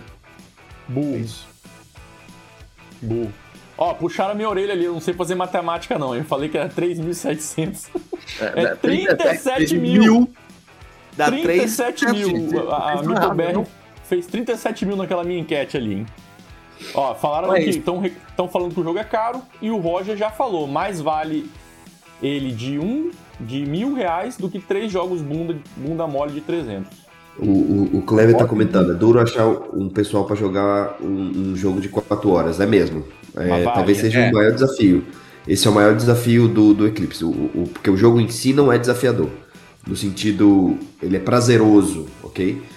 Você, É. vai, você nem vai perceber as 4 horas passando. Agora, convencer pessoas a sentar por 4 horas num jogo, algumas delas que sequer conhecem o jogo, ter que ensinar a elas a jogar até o fim, esse é o grande desafio. Agora eu tenho certeza absoluta que se essas pessoas, e se você for um entusiasta do jogo, igual muitas pessoas são, ensinar o jogo, as pessoas saírem com, com, a, com, com- a experiência que o jogo propõe, você vai ter um grupo pra jogar direto. Pra você ter noção, aqui eu ensinei ele e a gente jogou em seguida quatro partidas. E Ah, volta isso. e meia o pessoal fala, tá, quando vai ser a próxima partida de Eclipse? Aí sim. Aí sim. O, o nosso aqui a gente jogou só em dois e o Pablo tá chocando lá. Chegaram. já- A MipoBR teve uma errata no jogo. A MeepleBR até mandou já. É, eu, eu, nem sei o que, que é, se é um adesivo que vai colocar no manual, não sei. Mas chegou, chegou e o Pablo nem tá sabendo. Você vê como é que ele gosta tanto assim. Você nem me avisou que chegou, cara. Tô avisando agora. Quem sabe faz ao vivo. Falaram. Ele falou assim, ó, tá chegando. Eu falei, não, beleza. A, ah, agora a Rayane perguntou como é, como é feito o combate. O combate é feito com dados. Só que, como eu falei, você customiza tanto a sua nave que, é, que você consegue manipular os dados, né? Tipo, então, o, o normal é você, você joga o dado com um 6 você acerta. Só que você pode botar um, um, um, treco na sua nave lá que, que vai dar mais um, mais dois, mais três no dado. Então, ao invés de você acertar com 6, você acerta com 4, 5, né? Aí o outro cara pode se defender disso, tem escudo, né? Tem várias coisas. Mas é, é, é, é bom, é bom, é bem, bem interessante. Tem, tem galera que torce o nariz, né? Por causa, desse, por causa do combate com dados, né? Mas é, faz parte ali da, da, da tensão, né? Da surpresa. É legal. Aí fala, falaram do jogo, né? Falaram que, falaram que Eclipse não tá caro. Tá, quem tá caro é o Milifiore que veio aí a 4, 450 conto. Veio carinho mesmo, hein? A Devi deu uma. Deu uma facada na galera. Mas o jogo é bom também. Mas tá caro. Vamos pro próximo. Vamos pro próximo? Bora.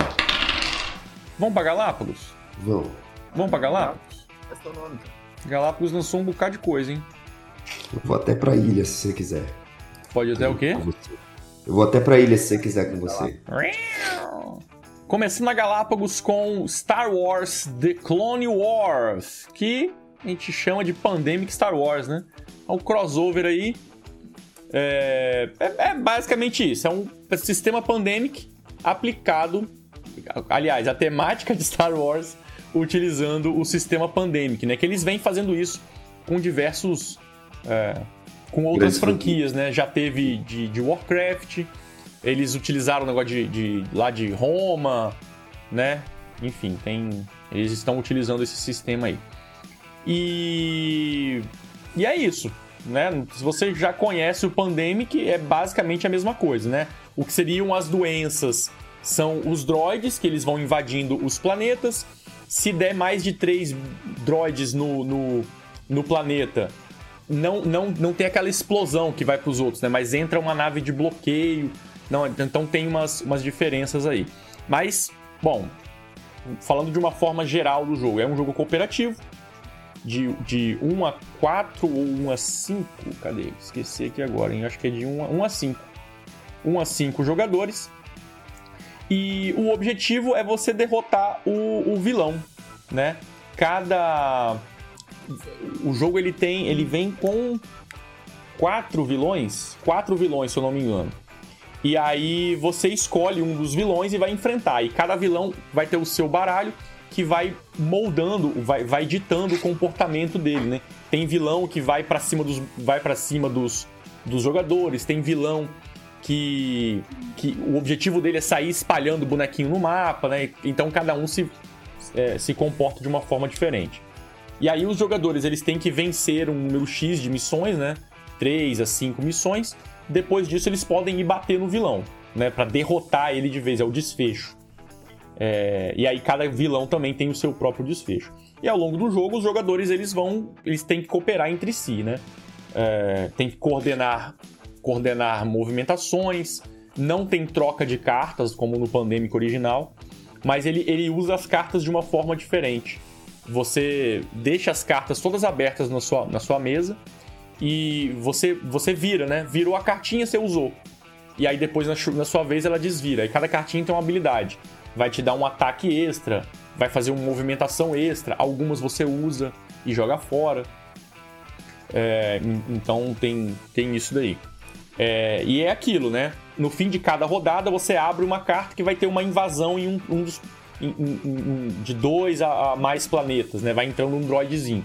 Chega numa hora que você embaralha essas cartas que já saíram, bota no topo. Então as cartas que. Os planetas que já estão com perigo, vai perigar mais ainda de sair mais boneco para lotar e dar um estouro e, e avançar a ameaça, né? É, então é isso, é aquela tensão do Pandemic, aplicada ali com Star Wars, mas com, com certas, certas diferenças. É, ó, mandaram dezão pra gente aí, ó. Pablo Viana. O playmatch do Eclipse. Perguntou, mandou dezão. É, o playmatch do Eclipse que está sendo vendido nas lojas serve na primeira edição do Eclipse? Os hexágonos das duas versões são do mesmo tamanho? Boa pergunta, hein? Não Quase sei. do mesmo, eu acho. Acho que são bem próximos. Bem Cara, eu vou te próximos. falar que deve ser do mesmo tamanho, tá? É, eu- Porque, testes, por sim. exemplo, Inclusive eu o- vi gente usando o mesmo. O, o playmat que eu comprei, o playmat que, que minha irmã me deu, ela não é, ele não é o playmat original mesmo do Second Down, sacou? É um, é um, é um playmat genérico que foi vendido pro, pro Second Down. Mas eu tenho quase certeza que, que é do mesmo tamanho. É, a gente pode, pode. A gente tem os dois aqui, né? Só que o um, o Eclipse 1 tá comigo, o 2 tá na casa do Pablo, então não consigo ver isso o agora. playmat tá aqui em casa também, senão o Torugo vier aí agora. É, mas pergunta, depois bota essa pergunta aí no, no, no chat que a gente olha. Ou a gente faz um No story chat não, também pra- no comentário, no comentário. Deixa no comentário do vídeo que eu olho depois e, e, e respondo. Boa. Bom, mas aí sobre o Star Wars, que você, você, você jogou também, né, Pablo? Joguei. É... é aquela respirada pro Pandemic, né? Na, na minha opinião. É... Desde o do Cthulhu, que eles começaram a querer tentar dar aquela mudada, eu... e o Cthulhu ainda não me pegou. O que me pegou mais foi quando veio o World of Warcraft. E nem pela temática. Foi como eles, eles usaram a mecânica Pandemic pra é de uma forma um pouco diferente, por mais que seja ainda, né? Mas utilizaram de uma forma que ficou mais interessante ali, você batalhar contra um, um- um- um- contra um boss. E esse Star Wars ele, ele ainda deu um up porque são mais de um boss, né? Então esse pra mim foi, foi a, a grande sacada. Então tipo cada boss que você vai escolher são mecânicas diferentes pra você para conseguir bater nele, pra conseguir vencer, né? a- a- a- o jogo. Então, é, por mais que eu ainda ache que seja só uma respirada de Pandemic, que para mim esgotou um pouco o Pandemic assim na época, é, eu ainda acho que, que eles mandaram bem. Eu até jogo. Não vou falar que eu jogo muito não, mas até jogo. É, eu acho que assim, o, o trunfo dele é a temática Star Wars, né? É, eu coloquei na mesa com uma galera, uns amigos nossos que a gente sabe que gosta de Star Wars, galera nerdona, e a galera entrou de boa, né? Funcionou assim, tranquilamente. E, e- e- e- e é legal quando você joga com gente que viu a série, né? Do, do Ataque dos Clones, porque as cartas de missão tem uns textinhos, tem várias referências à, à série. Eu não joguei, então pra mim era só carta aleatória. Os caras olhavam, hum, rapaz, isso aqui aconteceu no episódio tal. Pá, que acontece isso e aquilo. Né? Então tem. é, não é só uma skin, tem ali um- um- um, um trabalho de fã dentro também. E fun- super funciona. Eu acho que super funciona.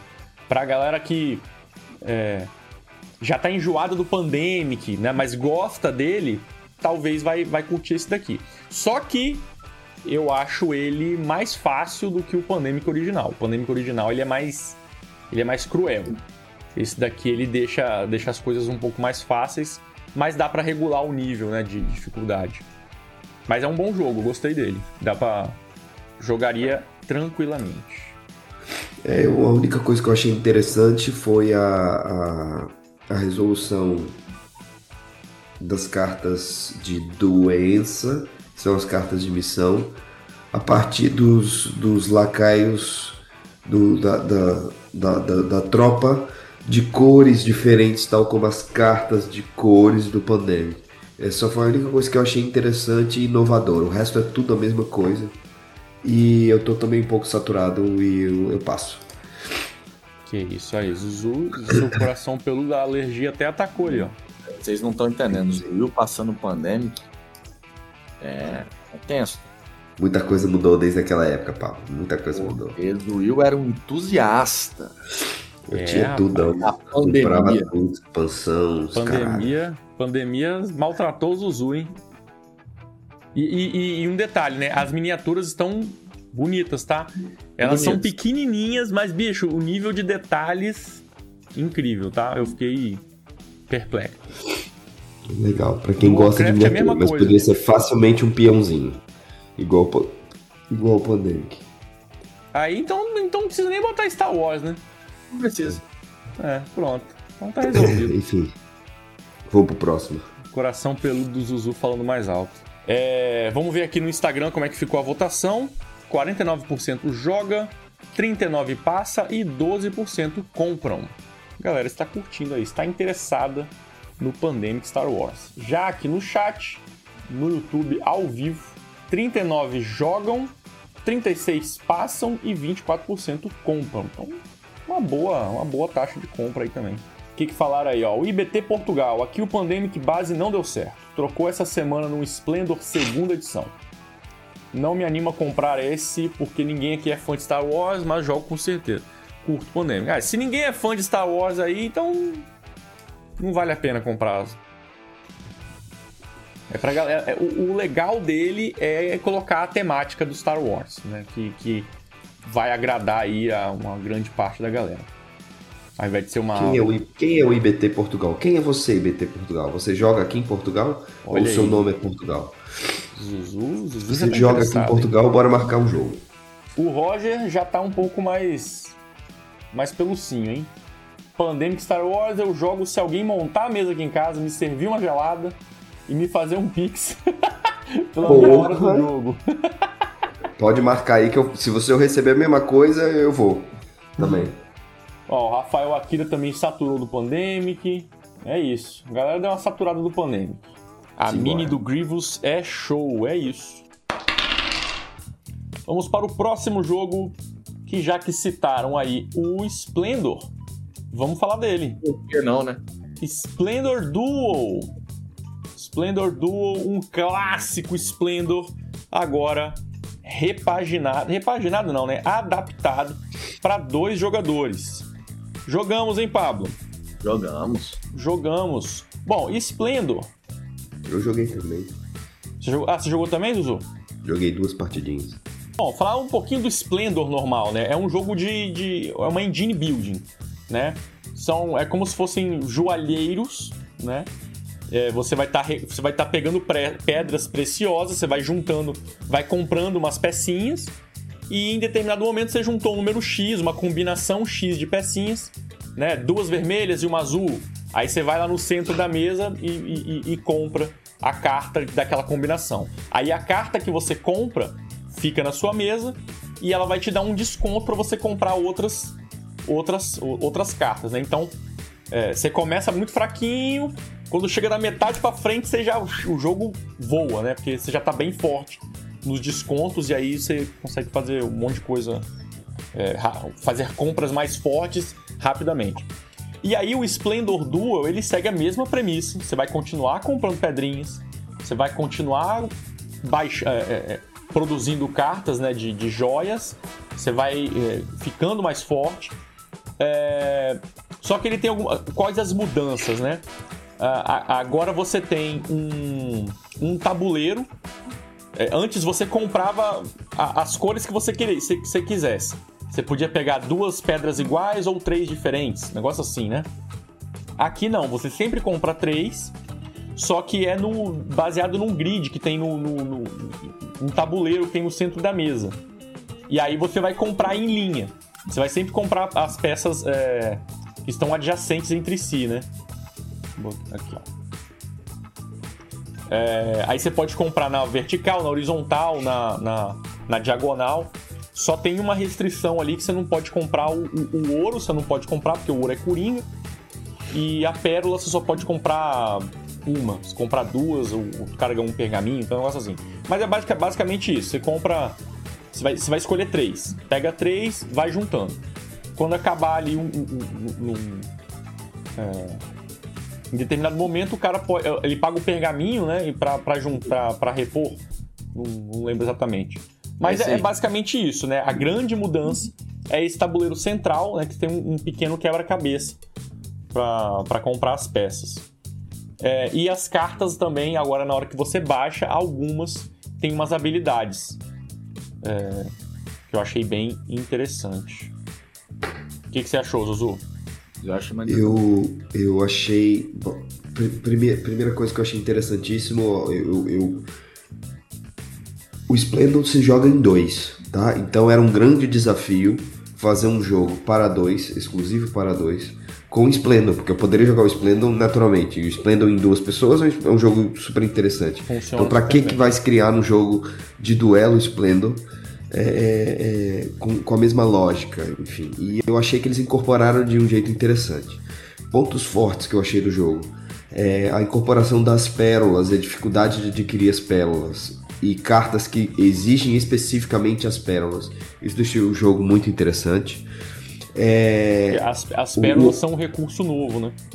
É, o, o atraso, o, o, os jogadores sempre tentando atrasar, limpar o tabuleiro, encher o tabuleiro para o outro adversário não pegar o tabuleiro cheio.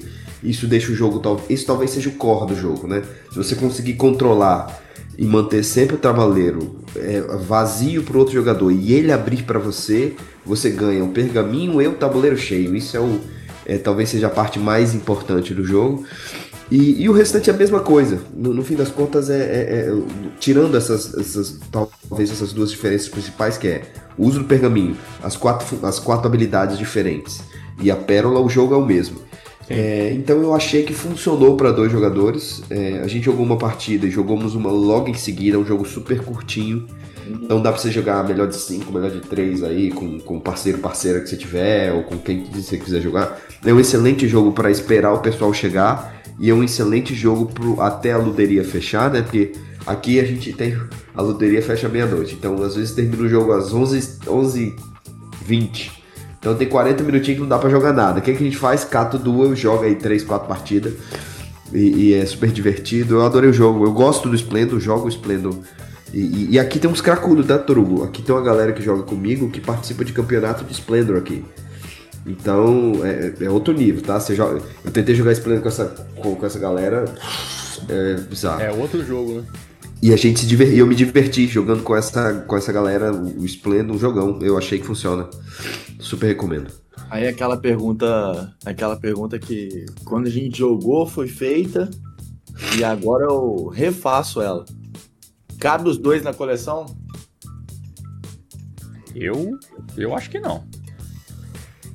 Olha, eu, eu também acho que não. Eu acho que não. Eu acho é, que não. É, se, eu, se eu tenho o Splendor, eu, quer dizer, eu já joguei o Splendor de, com dois jogadores algumas vezes e eu afirmo que ele funciona, ele é um excelente jogo para dois jogadores.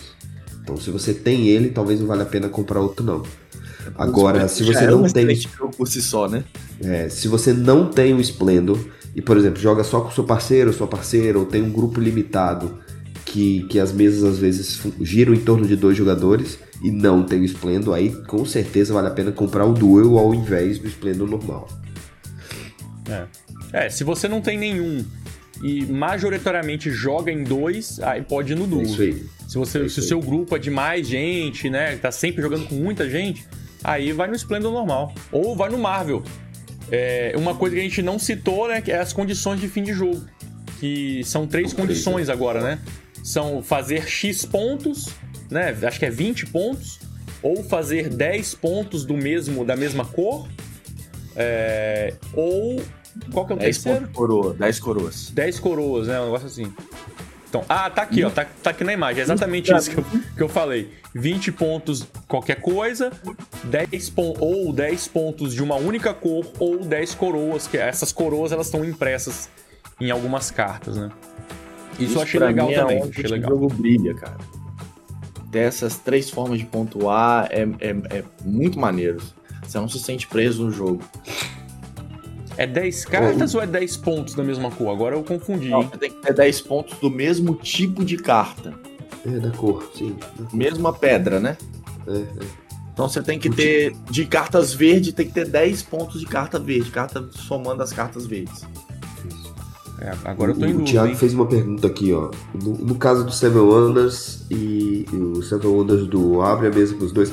É, apesar de não ser uma pergunta tão direcionada ao Splendor, mas é, enfim, o Seven Wonders do também é do, do Catalá, né? Que está sendo considerado é o pai dos, do, dos duos de sucesso no momento. Então tem um pouco de relação. Olha, o, o, meu único problema, quer dizer, não é um problema, a minha, eu acho que a grande vantagem do Seven Wonders original é, um, é a maldição do 7. É o único jogo no planeta que jogam-se 7 pessoas de forma rápida e interativa. Isso você não vai conseguir em nenhum outro jogo. Então eu teria Seven Wonders na minha coleção só para lidar com o número maldito, que às vezes o pessoal vai jogar, marca um, uma jogatina e tem sete pessoas e não dá para você dividir a mesa em duas. Então Seven Wonders resolve isso de um jeito interessantíssimo. Mas o Seven Wonders Duel é um clássico, um sucesso. É... Eu acho que eu teria os dois na coleção, sim. Eu jogo. Jogo também. Joguei e jogo. Aqui no, no YouTube, 57% jogam, 28% passam e 14% compram. É isso. Vamos ver aqui como é que ficou no Instagram. No Instagram, é... 61% jogam, 23% passam e 16% compram. Pô, não. Quantas pessoas Boa. responderam isso aqui? 193 mais 74. Então, assim. Ih, rapaz, botou soma, já viu que Torugo então, umas 300 pessoas. Umas 300 botou pessoas. Botou sombra, deu câimbra. Não, botou soma já era. Botou se botar de, se botar de, é, é, subtração ainda complicou. Aí ferrou. É... Fernando perguntou, fui, tu falou que foi tomar banho. Teve algum outro jogo bom depois do Eclipse? Teve, Duel. Aí, ó. É, a gente acabou de falar do Não, Duel jogar. Aí. E o Star Wars, né? Star Wars aí dividiu opiniões, mas eu acho bom também. O Star Wars da Pandemic. Vamos pro próximo. E agora, eu vou jogar a bola pro Zuzu. Vai. Zuzu, mas é aquela bola meio torta que eu vou jogar pra você, hein? Então, Dungeon Fighter. Vela. Qual? Temos dois Dungeon Fighters aí, duas, duas, duas expansões do Dungeon Fighter. No Castelo eu... da Friaca Fatídica e o outro que é nas Câmaras de Magma Malevolente. O que, que você tem pra então dizer, Zuzu? Eu, eu, vou, eu vou dizer basicamente duas frases.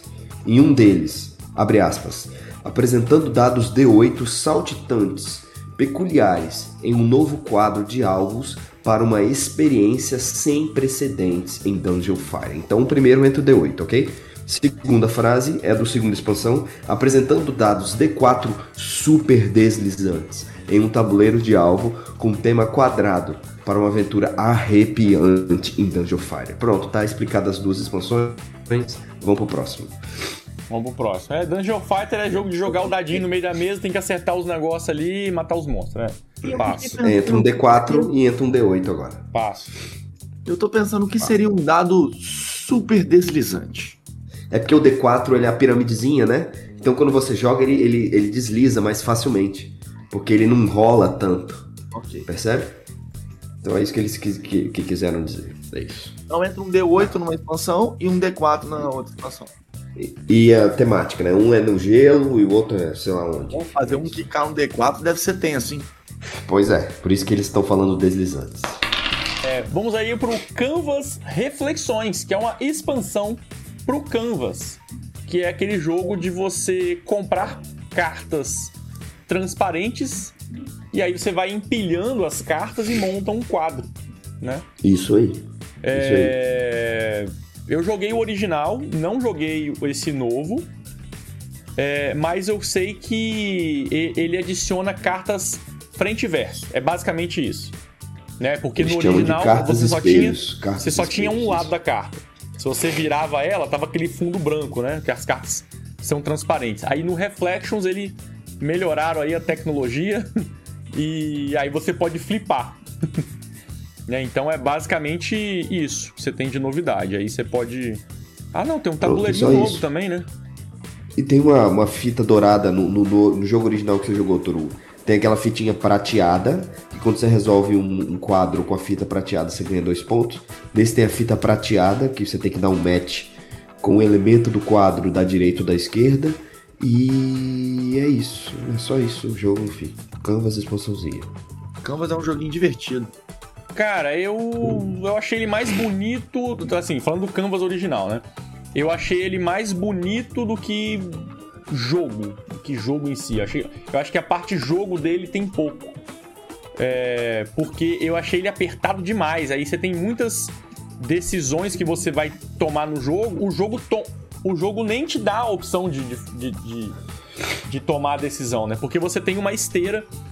Vamos lá, né? Você, tem um, umas cartas de objetivo que vão falar o seguinte: você vai ganhar X pontos se você colocar. Se você fizer uma sequência de símbolos.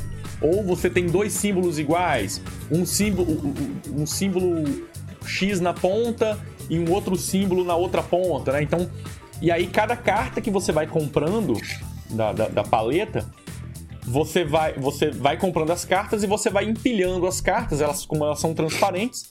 Aí você vai montando os símbolos lado a lado, às vezes você tampa um símbolo que você nem queria tanto. E aí, no fim, você vai montar, acho que são três telas. Aí essas três telas sua, você vai olhar né, os critérios de pontuação e ver quantos pontos você fez. Só que, na hora de comprar as cartas, as cartas que estão disponíveis ali na esteira de compras, você tem lá um, dois, três, quatro, cinco posições. Para você pegar a primeira, é, é, o esquema do. Meu Deus, é aquele que saiu o Golem, o. Century. É o esquema do Century. Se ah. você quiser pegar a primeira, é de graça. Se você quiser pegar a, a segunda, você vai pagar. Você vai deixar uma moedinha na primeira. A, cada uma que você quiser pegar na sequência, você vai largando uma moedinha no meio. Né? Assim... Você vai largando uma moedinha pelo caminho, né? Então, muitas vezes você quer as cartas. É, você vai acabar comprando as cartas porqueira que estão na frente. Você é obrigado a colocar na sua tela. Você vai sujar a sua tela de uma forma que você não queria. E, e é isso. Então, tipo, o jogo às vezes não te dá muita opção. E o dinheirinho é muito limitado, sacou? Então essa parte eu não, não, não curti. Eu não sei se eles mexeram nisso aí no, no, nessa expansão, mas até onde eu sei é só é mais a parte do frente verso mesmo. Mais algum comentário do Canvas? Mais nenhum comentário do Canvas. Vamos pro próximo. Então tá. Pessoal aí falando mais cartas com menos cartas. A Fátima falando que a expansão não pegou. É, a, a, a, Fátima falou: você acha que isso também não acontece no Century, isso aí de faltar, é, né? Foi isso que ele falou. Mas no Century você tem mais controle. No Century você tem mais opções de coisa para fazer. Né? Aqui não, aqui você ou compra ou você não compra. É, falaram que é uma obra de arte disfarçada de board game. É, ele é mais bonito do que jogo. É isso. A enquete aqui do, do, do Canvas Reflections, a galera passou. Galera não está interessada. Galera, 68% passam, 31 jogam. E o nosso nosso editor aí, o, os podcasts Tomás, mandou melhores para vocês, Zuzu. Você parece que tá meio abatido é. aí. Tá foda. Tá meio chateado. Constip... Como dizem cá, tô constipado. Constipado. Constipado. Constipado. Ticket Ride. Zuzu, mais uma expansão aí. Ticket Ride Polônia. Ok. É, Polônia deu merda na guerra, hein? Tá. então, é mais um da série Ticket Ride. Tem a mesma lógica, eles sempre trocam um mapa, põem o um mapa da região ou do, ou do ou do país, então obviamente o nome aqui diz mapa da Polônia. E a grande diferença desse aqui, Turugo, é uma expansão, mas a grande, a, a grande diferença, tudo é igual, exceto ao que eles chamam de rotas transnacionais. É que vai determinar, em determinado momento do jogo, quando você cumprir as grandes rotas, você vai ligar duas nações, tipo Alemanha e, e, e Rússia. Então você vai ganhar cartas de cada uma das nações e vai guardar contigo e elas vão te dar o ponto além dos pontos da formação de rotas. Então essa é a única diferença da Polônia. Para quem não sabe, a Polônia fica um lugar muito estratégico na Europa, ela é cercada de um monte de, de, de país e tudo, então ela tem a, brincaram com essa geografia dela para poder aproveitar aí as transnacionalidades polonesas. É só isso? Tá, não, não deu só. nem tempo de, de pegar a imagem aqui. Sou rápido, rápido no gatilho. Eu sou. Eu... Olha como é que eu fiz a busca aqui, bicho. Ticket Ride Polônia.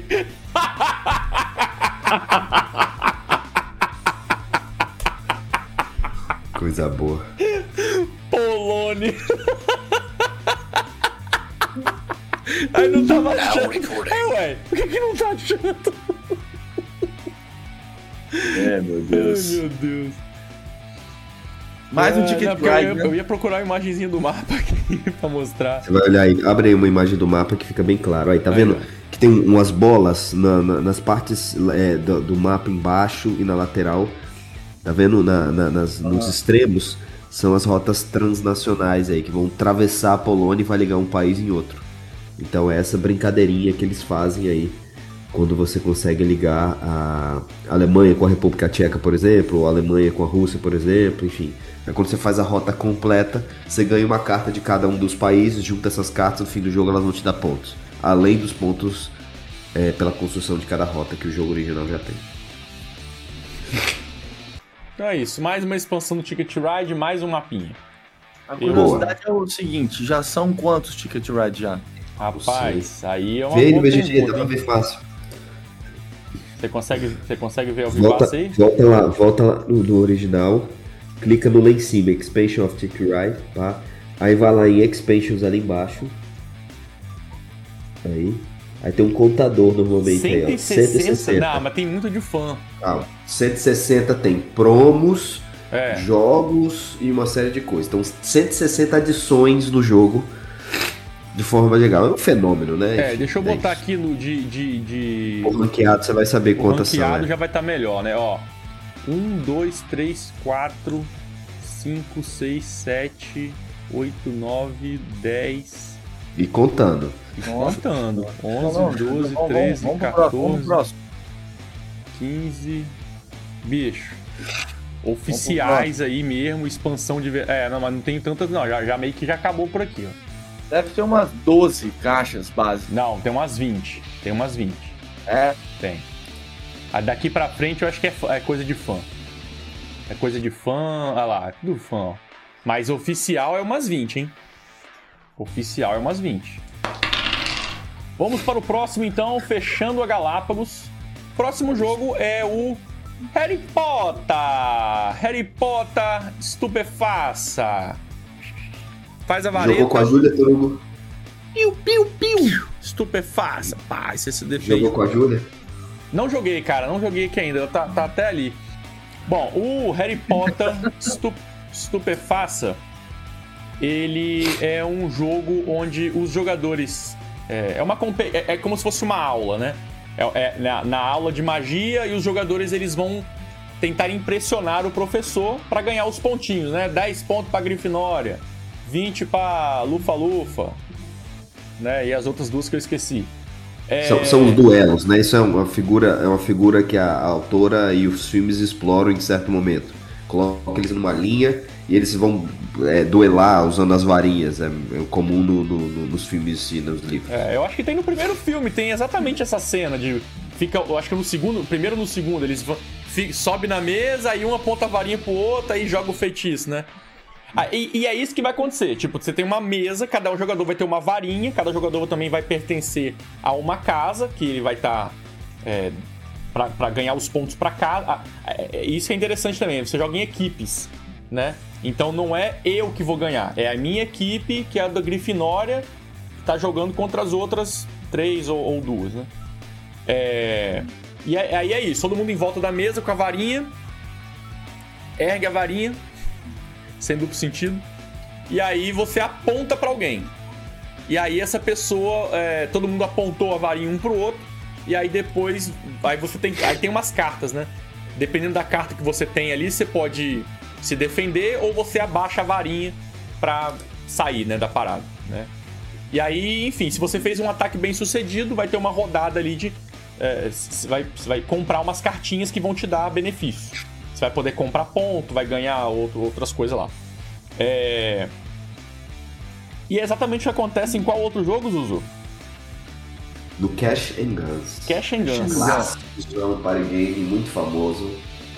Um- um- as pessoas são apaixonadas. É quase sabe. todo, quase todo, acho que quase todo, não, 100% dos eventos de board game que eu fui na minha vida, 100%, tinha uma mesa de Cash and Guns. É um, um jogo de um apelo interessantíssimo. As pessoas têm um, um prazer inexplicável de apontar arma pro, pro, pro, pras pessoas. Eu não sei dizer de onde vem isso, não.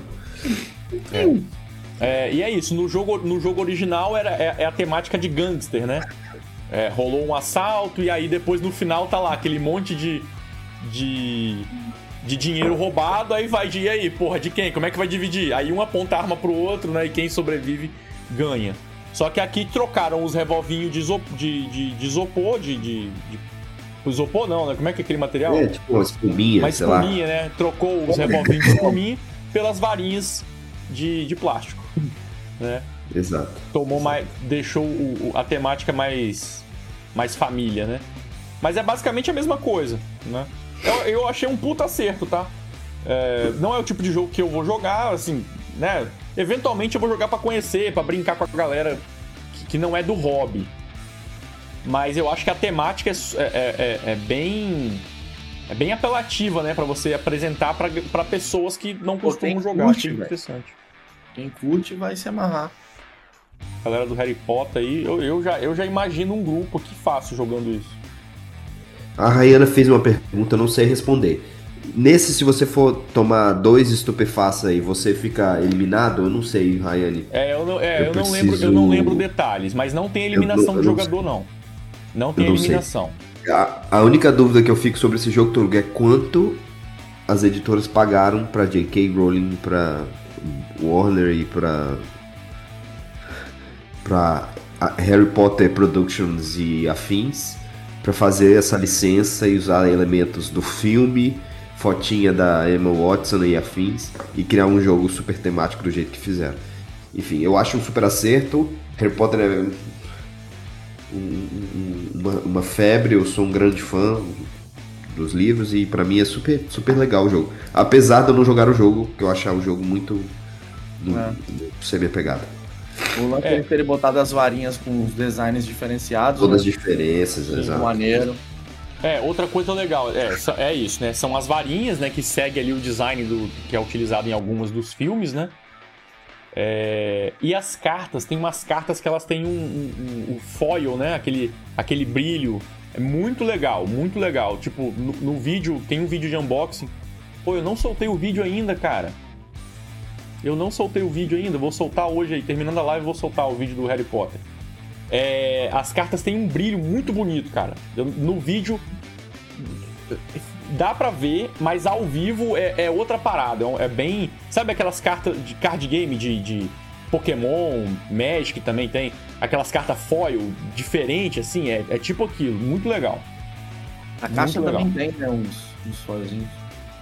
Eu, eu, eu- é o tipo de jogo que eu não compraria. Mas. É, eu passo, É, eu eu passo. também- Eu passo, mas eu vou acabar jogando aqui porque eu tô com ele.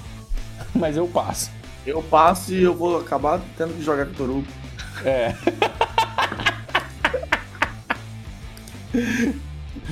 e você? A Zuzu já falou que passa também, né?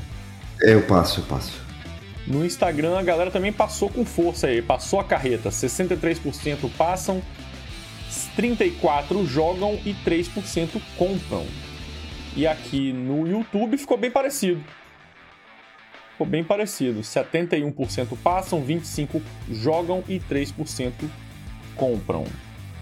Nosso Instituto de Pesquisa Mesa Secreta aí tá. Tá bome É, vamos pro próximo, e aí o último, que quase ficou de fora. quase ficou de fora. É o Flamecraft. O último da Galápagos, né? É, o último da Galápagos. O último da Galápagos. Jogo dos dragõezinhos padeiros. Deixa eu botar aqui no. Churrasqueiros e poçãozeiros e jardineiros e tudeiros. Vamos lá então. Flamecraft. Neste jogo é um jogo bem amigável, é um jogo competitivo de 1 a 5 jogadores. É, neste mundo onde se passa o jogo, existem dragões, né? Um- e, e eles, e eles são dragões pequenininhos. São dragões pequenininhos, não é aquele dragão do Game of Thrones, amedrontador, não. São dragões pequenininhos e eles têm habilidades manuais. Então eles. É tipo uns Pokémonzinhos, né? E aí cada jogador eles tem, e- e- e ele, ele vai ter um dragão companheiro. É, são, e, e as pessoas elas utilizam os dragões na, na- nos seus trabalhos nas lojas, né? né? No- vai estar na padaria, vai estar no açougue, vai estar no, no, no ferreiro, no marceneiro, vai, ter os dragõezinhos vão estar ajudando. É, e aí, ao longo da partida, é você vai estar visitando as lojas que tem na cidade, colo é, recrutando, colocando dragõezinhos para trabalhar. Quando você bota um dragãozinho para trabalhar, você ganha uma, uma, uma bonificação por isso. É, e ao longo da partida você vai também abrindo novas lojas. E aí as, as novas lojas elas vão dando é, mais bonificações, né? É, e ao longo da partida você vai juntando recursos. Tem de, de, são seis tipos de recursos, se eu não me engano.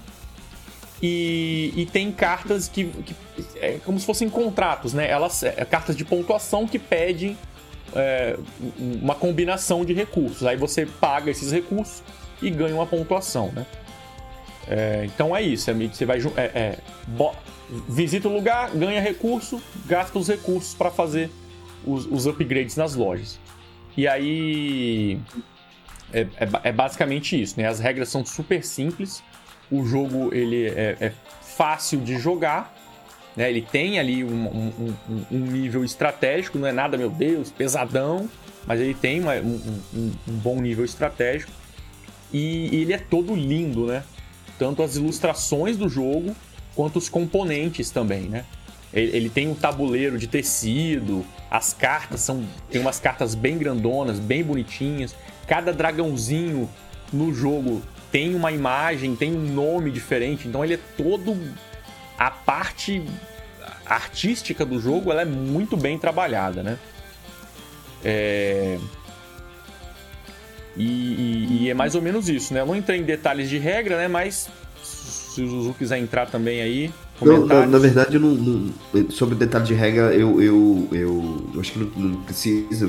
Porque, antes de mais, é, não se engane, é um jogo muito simples, é um jogo para uma hora, ok?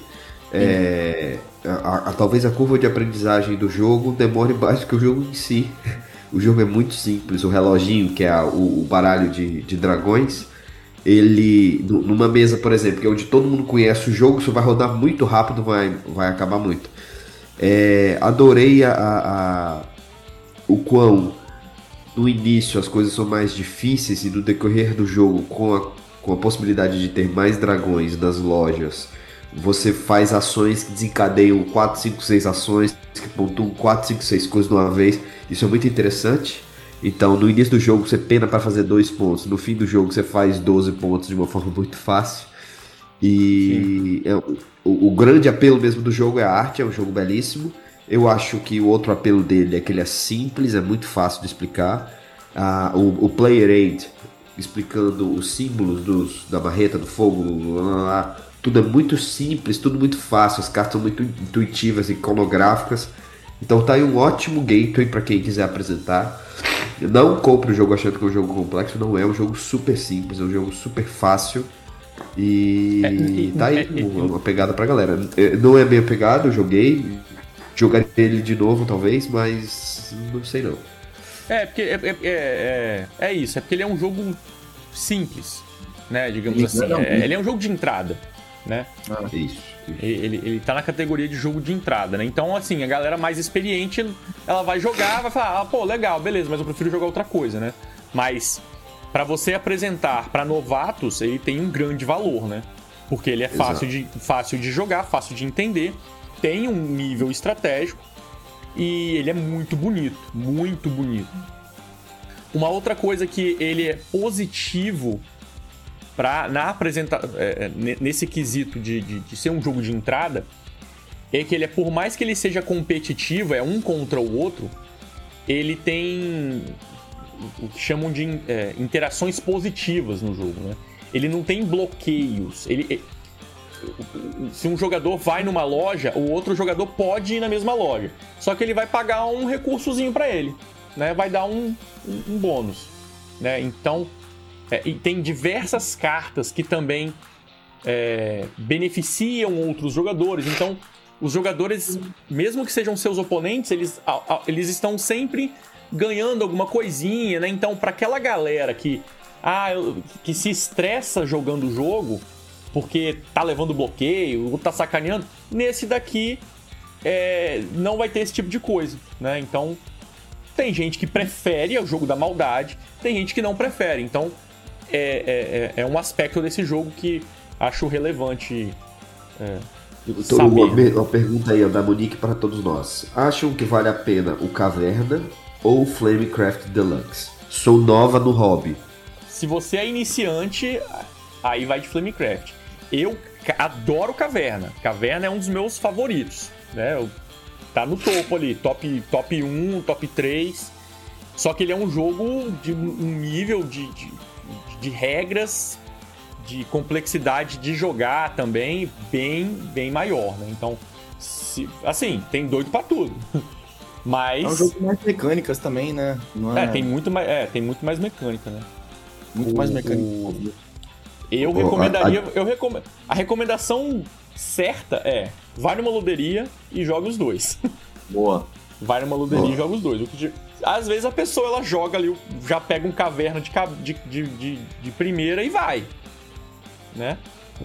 A minha recomendação para ela é não compra o Flamecraft Deluxe, compra ele normal, gasta metade desse dinheiro, guarda que logo depois você vai jogar mais jogos complexos, você vai ter metade desse dinheiro do Flamecraft Deluxe para comprar um caverna.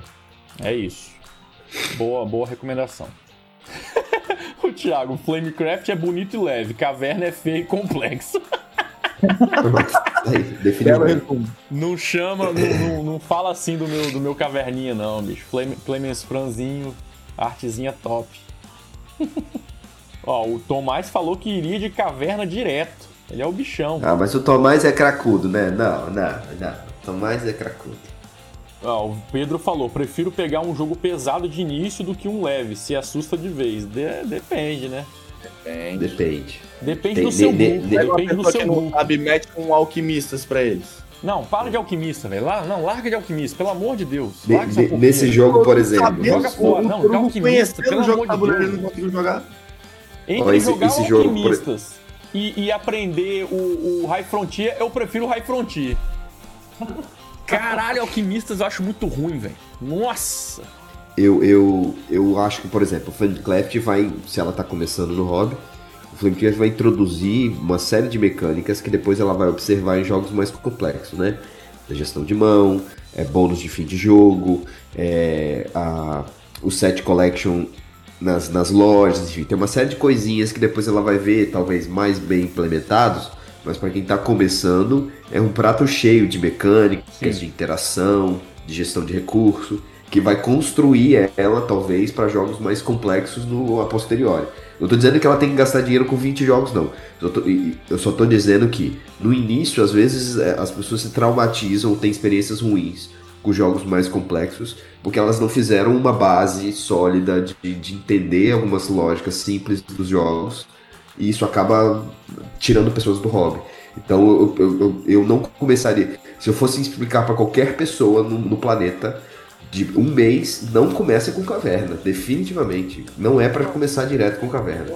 Pense em outras coisas e depois você vai entender melhor nem intuitivo Caverna. A, a, o work placement dele não é nem visualmente intuitivo. Então por isso que eu, que eu pensaria é, é, em coisas mais simples para depois ela expandir coisas um pouco mais complexas. Vou até fazer um podcast sobre isso, se não me engano, não lembro.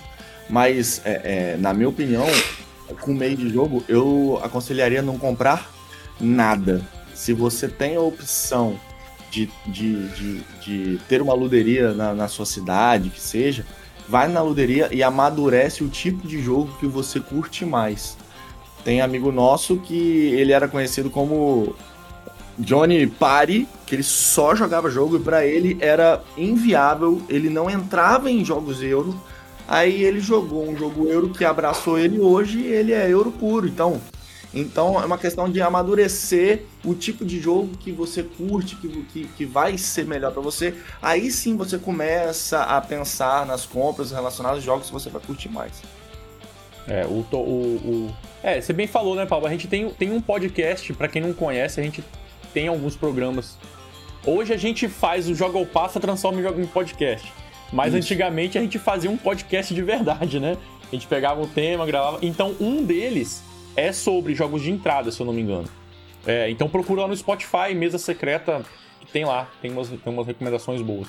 A minha recomendação para quem tá começando, o, o, acho que o Zuil falou muito bem. Se você tem a oportunidade de ir na luderia, vai na luderia. Não compre, não sai comprando coisa na doideira. Porque jogo é isso. Tem jogo, você tem etapas de jogador. Você tá, se você tá começando, não adianta você querer pular degrau.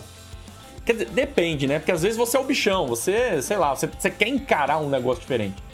Mas às vezes a, o normal é a pessoa começa no, em jogos, jogos mais simples, que não, não quer dizer que sejam bobos, são jogos com menos complexos a nível elementos, de regra, né? Elementos. É... E aí, naturalmente, você vai subindo o degrauzinho. Você vai vendo, pô, eu gostei, gostei desse. Que outros jogos têm parecido com esse? Aí você vai montando a sua arvorezinha aí de preferências, né? Exato. É isso. Como, por onde começar é sempre uma boa, né? O, o Tomás falou aí, ó, o worker placement para começar é viticulture. Eu discordo. É uma boa mesmo. Eu é uma boa. Para mim é o Stone Age. Stone Age é o Stone Age para mim é o, o, o top ali para começar o worker placement. Bom, estão dando várias dicas aí no chat aí, então a, a, a Monique Se sinta tem... abraçada, Monique. Sinta-se abraçada. sinta abraçada pelo chat por nós. Bem-vindo ao hobby. É isso. o Eric Araújo. Galera da Tabuloja discorda. Pode comprar que é sucesso. Aí Olha chega, já, já, deve ter mensagem no meu WhatsApp aqui. Porra, Toru, tá recomendando pra galera não comprar jogo. acabou na, ah, acabou na é parceria em menos de um mês. Joga ou passa é correto. É isso, é joga ou passa é sem freio. Ó, falaram do azul, hein? Azul é outro que, bicho, é batata, é jogão, vai no azul. Nunca jogou azul? Tem que jogar azul. Você pode não gostar, mas você tem que jogar. Acabou Galápagos, agora vamos aí pro. Massai, né? Massai. Massai, jogo nacional, fez aí, é, esteve no Catarse e foi lançado aí em dezembro. Jogo 40 minutinhos, 1 a 4 jogadores. E é um jogo de alocação de dados. É isso? É isso. Isso. Só isso. Pode falar, então, Zuzu, é... eu, eu, não, eu não, não, estudei não. Eu já joguei, mas eu não lembro detalhes. Então, o, o, no, numa saia a gente vai alocar dados. Os dados vão ser rolados turno a turno. E os jogadores vão alternando e usando normalmente dois dados para abrir uma secção de um colar e colocando sementes e dados desse colar. Esse colar tem dois níveis, tem um nível é, são dois círculos, né? tem o círculo inferior e o círculo posterior. E a ideia dos jogadores é colocar esses dados de forma uh, uh, interessante para que você ganhe pontos na, na alocação do dado, cumprindo alguns requisitos, e ganhe pontos também na fase final do jogo, onde vão ser pontuados em controle de área por secção e a melhor linha, a linha, a linha que mais pontuaria para você. Tá? É, como funcionam as alocações de dados? Então, os jogadores vão ter sementes correspondentes às cores dele, e quando você coloca um dado numa secção, você também tem a oportunidade de botar essa semente e essa semente vai construir uma rede. Ele tem como se fosse uma construção de redezinha, onde por, por todas as redes, por toda a linha onde as suas sementes vão ligando, você vai pontuando todos os dados que estão nesse caminho. É, é, então a ideia é que você crie, um, um, um, por exemplo, no círculo inferior, a maior quantidade de sementes em sequência suas, mas obviamente o outro jogador não vai deixar que isso acontecer, então ele vai no meio ou quando ele perceber que você está pontuando demais, ele vai tentar botar uma semente ali no meio do caminho para interromper e deixar a sua linha de sementes menor. As sementes também podem ser usadas nas quatro ações do board do tabuleiro, que manipulam um pouco do dado, senão o jogo ficaria muito dependente da rolagem de dado. Então, mesmo que os dados da rolagem de dado não saiam como você queira, você também pode gastar, né, abdicar das sementes que você colocaria futuramente e pontuaria no, no, no tabuleiro principal, mas para manipular esses dados e melhorar aí a, a alocação de dados no, no, no decorrer do jogo. É, é um jogo. É, o que mais? É um jogo de, de abstrato, um jogo de bloqueio, extremamente de bloqueio. Então, quem gosta de jogos abstratos e de bloqueio é muito bom nesse sentido. É um jogo relativamente simples de se explicar. As restrições de colocar dado. Ah, uma secção não pode ter o mesmo dado com um dado com o mesmo número. É, é, é, e só. São só quatro ações diferentes. Então é um jogo com poucas restrições, poucas exceções. Um abstrato. É, poderia ser um colar, mas poderia ser qualquer coisa, Toru. E é isso. Eu, eu, eu sou muito fã de abstratos. Eu acho que é um jogo que super é a minha cara, assim. Eu, eu, eu jogaria tranquilamente. É, eu, eu, eu joguei ele digital. É, eu lembro que eu, eu gostei, eu não amei, mas eu acho que pode ser, sabe, aquela barreira da plataforma? No jogo Sim. digital, normalmente. E, e como você manipula muito componentezinho, toda hora dava, dava pau. Então, tipo, teve esse problema que pode ter, pode ter causado essa má impressão para mim, né? Mas eu lembro quando eu joguei, eu, eu achei interessante, né? Eu gostaria de jogar ele novamente na sua versão física, né? Tipo assim, com, jogar como se deve se jogar, né? Abrir, ler o manual inteiro, porque eu tenho disso, de eu, eu gosto de ler o manual. Se eu não leio o manual, eu tem coisa que eu não consigo assimilar. É... enfim, aí é, eu gostaria de jogar novamente. Mas eu tive uma, tive uma boa primeira impressão, mas assim, fiquei um pouco com o pé atrás. Olhando as fotos aqui dos componentes, parece que tá bem bonitão, hein? Essas sementinhas. Tá legal. É, mas eu acho que essas sementinhas aí com lapidadas não são as originais, não. Hum, e nem esse tabuleiro com, com ranhuras não são, não é isso não, tá, Turu? Hum. Eu acho que as originais são de madeira, então. É, são de madeira e, e, eu acho que o tabuleiro também é chapado. Então é propaganda é. enganosa que eu tô vendo aqui. Não, não é propaganda, você deve estar tá vendo outra edição, mas. É, será que teve, teve será que, que teve online, duas edições? Uma com. É, nos vídeos Ué, que eu vi ah, era... Teve gente aí no chat que falou que comprou o Maasai. Fala aí, a sementinha dessa. É bonitona do jeito que eu tava mostrando aqui ou é. É lapidado é, ou não? É, ah, fala, então o pessoal tá dizendo que o jogo tá assim sim, então é isso. Ah, então, okay. bom, então tá é, bonito. Tá vindo com as sementes lapidadas e com tabuleiro e dupla camada aí com a, com a ranhura pra botar as sementes ah, nos dados. Legal Boa. então, hein? Legal, hein? Bacana isso. Igual. Ó, a gente esqueceu de fechar a enquete do Flamecraft. Deixa eu falar aqui agora, ó. Enquanto a galera vai falando do Masai aí, é... o Flamecraft aqui no YouTube teve uma boa aceitação, hein? 40, cadê? 41% jogam, 19% compram, 39 passam. Né? A maioria gostou. É... No... no Instagram, o Flamecraft também teve um bom desempenho. Melhor ainda, né? 66% jogam, 10% compram e 24% passam. É isso. Tivemos aí cerca de 320 votos. 315, sei lá. Eu tô bem curioso nesse, nesse Maasai. Porque, bicho, é, é, é... você pontua quando bota o dado, você Isso. pontua quando faz o chain, você tem o bloqueio, você tem o controle diário das, dos setores. Então, é, é, é, normalmente, normalmente eu não curto muito, muito jogo de bloco, não não sei, sou, sou muito paz e amor. Você, Mas paz e amor, eu, eu sou. Pablo, Pablo, paz e amor. Eu tô muito curioso nesse, nesse, nesse Massai aí. É isso. Bom, coloquei a enquete no ar. É, eu. É, bom, já falamos, né? Mas pô, eu fiquei surpreso agora, tá? Eu não sabia que o jogo tava com essa qualidade de, de, de componentes. Tá bem, parece, parece bem bonito.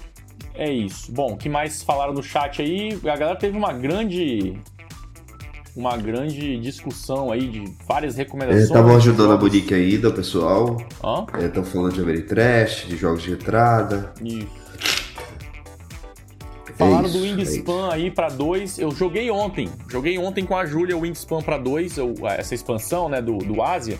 Ele tem um modo específico para 2 que bota um tabuleirinho é, é, específico para 2 também, né? Eu não sou um grande fã de Wingspan, mas assim, o, funcionou legal, funcionou legal, né? É... Aí é aquele problema, né? Quando eu li o manual do Wingspan, que eu entendi direito como ele funciona, aí quebrou um pouco a barreira, sabe, que eu tinha do jogo. Eu ainda não amo ele, eu acho ele muito bonito, mas eu acho ele meio truncado algumas coisas. Eu acho que ele, ele, ele não, eu, eu, acho que ele não escala bem, sei lá. Bom, vamos pro, vamos pro próximo. Como é que ficou o Masai aqui? Galera passou.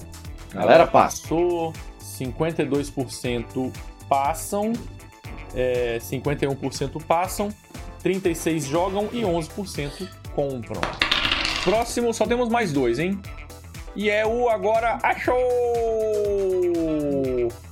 Achou que é um, um jogo brasileiro aí do Thiago Queiroz, do Paizinho Vírgula, hein? Um outro. Um, um. Ele tem um canal de, de, de jogos de tabuleiro e paternidade também, né? E aí ele fez esse jogo que é o Achou para crianças de 3 ou mais anos. Aí o filho do Jeff pode jogar, Até hein? 6 anos. 3 a 6 anos. 6 Dois anos a 6 mais, né? jogadores. Né? E aí, como é que ele é? Eu não, não sei como é que ele funciona. É, o jogo, o jogo tem. A caixa vem nove jogos, né? Então eu não vou explicar os nove jogos aqui, mas eu achei sensacional essa concepção, né? Ele, ele desenvolveu jogos para melhorar, para treinar a cognição de crianças a partir de 3 anos. Então, à medida que você, você pode começar no jogo, num jogo simples, que é simplesmente abrir a carta e perguntar para a criança o que ela tá vendo, que bicho é aquele. As cartas têm cor e tem o, o, uma arte lúdica que incentiva a criança a perceber o que está ali. Então, desde abrir cartas e perceber o que, que é, como jogos de memória ou como jogos, por exemplo, de, de, de, de o, o, mais complexo. Você constrói uma pirâmide ali e, e é como se fosse um, cooperativo que você vai comprando as cartinhas e o dragão vai tentando invadir o castelo. E você não pode comprar nem cartas de dragão, nem cartas de, de feiticeiro, porque se você comprar cartas de dragão e feiticeiro, o dragão vai, vai caminhando em direção ao castelo. Você tem que salvar os bichinhos. É assim, tem uma série de jogos dentro dessa caixa, são, são nove especificamente. Eu acho que a ideia é super cola mesmo para criança. É, é, a arte é bem bonitinha, é, dá para explicar aí para para quem tem criança mesmo. Não cabe aqui jogar ou passar, porque eu acho que ele é um jogo é, com, com, com, uma concepção bem, bem intuitiva. Eu acho que foi uma, é uma ótima sacada eu acho que pode contribuir aí com quem tem criança novinha e quer explicar esses elementos para criança, o que, o que é uma fruta, o que é um bichinho, o que, o que é um objeto, uma bola, enfim, você consegue explicar o que, que é uma roupa. Tá aí, o jogo é uma boa pegada para quem tem filhos pequenos e, e quer, enfim, treinar a cognição dessa galera. É, é um jogo para bem para criancinha mesmo. É, é, é quase não Isso. beira um jogo, né? É meio que uma, Exatamente. Uma, uma, uma, didática mesmo ali, assim. Um, é quase uma didática, quase uma aula. Exato. O Jeff falou, o Jeff Lima falou uma parada interessante ali. A criança vai crescendo e o jogo vai se modificando, né? Vai, e, vai melhorando. E é isso que o Thiago quis. Eu vi o vídeo dele e é exatamente essa a concepção. De você comprar o jogo e você percebendo como que a criança vai incorporando os vários jogos diferentes até que ela chegue num nível de jogo enfim, Eclipse, igual o filho do Jeff. legal, legal. Bom, é isso. Pra Eu galera... vou comprar, hein? Aí, Pablo. É boa, boa, boa Pablo. Pegar boa. com a sua, sua pequenininha aí, ó. Ela não tem três anos ainda, né? Mas. Já, já. Provavelmente agora ela vai só comer as cartas. Mas, mas daqui a pouco ela para de comer as coisas e, e, e é isso.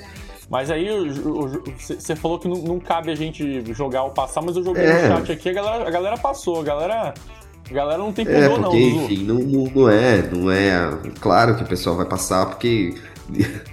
As pessoas não têm esse seu filtro, não, do Zuzu. A galera, é. foda-se. É, tô vendo. Bom, vamos aí pro último jogo. Ó, mandaram um oi pra Júlia, hein? Olá. Rayane mandou um, um oi pra Júlia. Último jogo, último jogo do dia. Tchau, boa noite. Tchau. Boa noite. Boa noite. Ó, o último jogo do dia é um jogo independente chamado Palavreado, do Luiz Cláudio Silveira Duarte e Luiz Cláudio. Da... Dois Luiz Cláudio. É isso. Não, não achei nada. Não tem vídeo, não tem manual, não consegui ver nada. Então. É... Não tem como falar. Então é isso. Quis, quis falar, mas não tem como falar.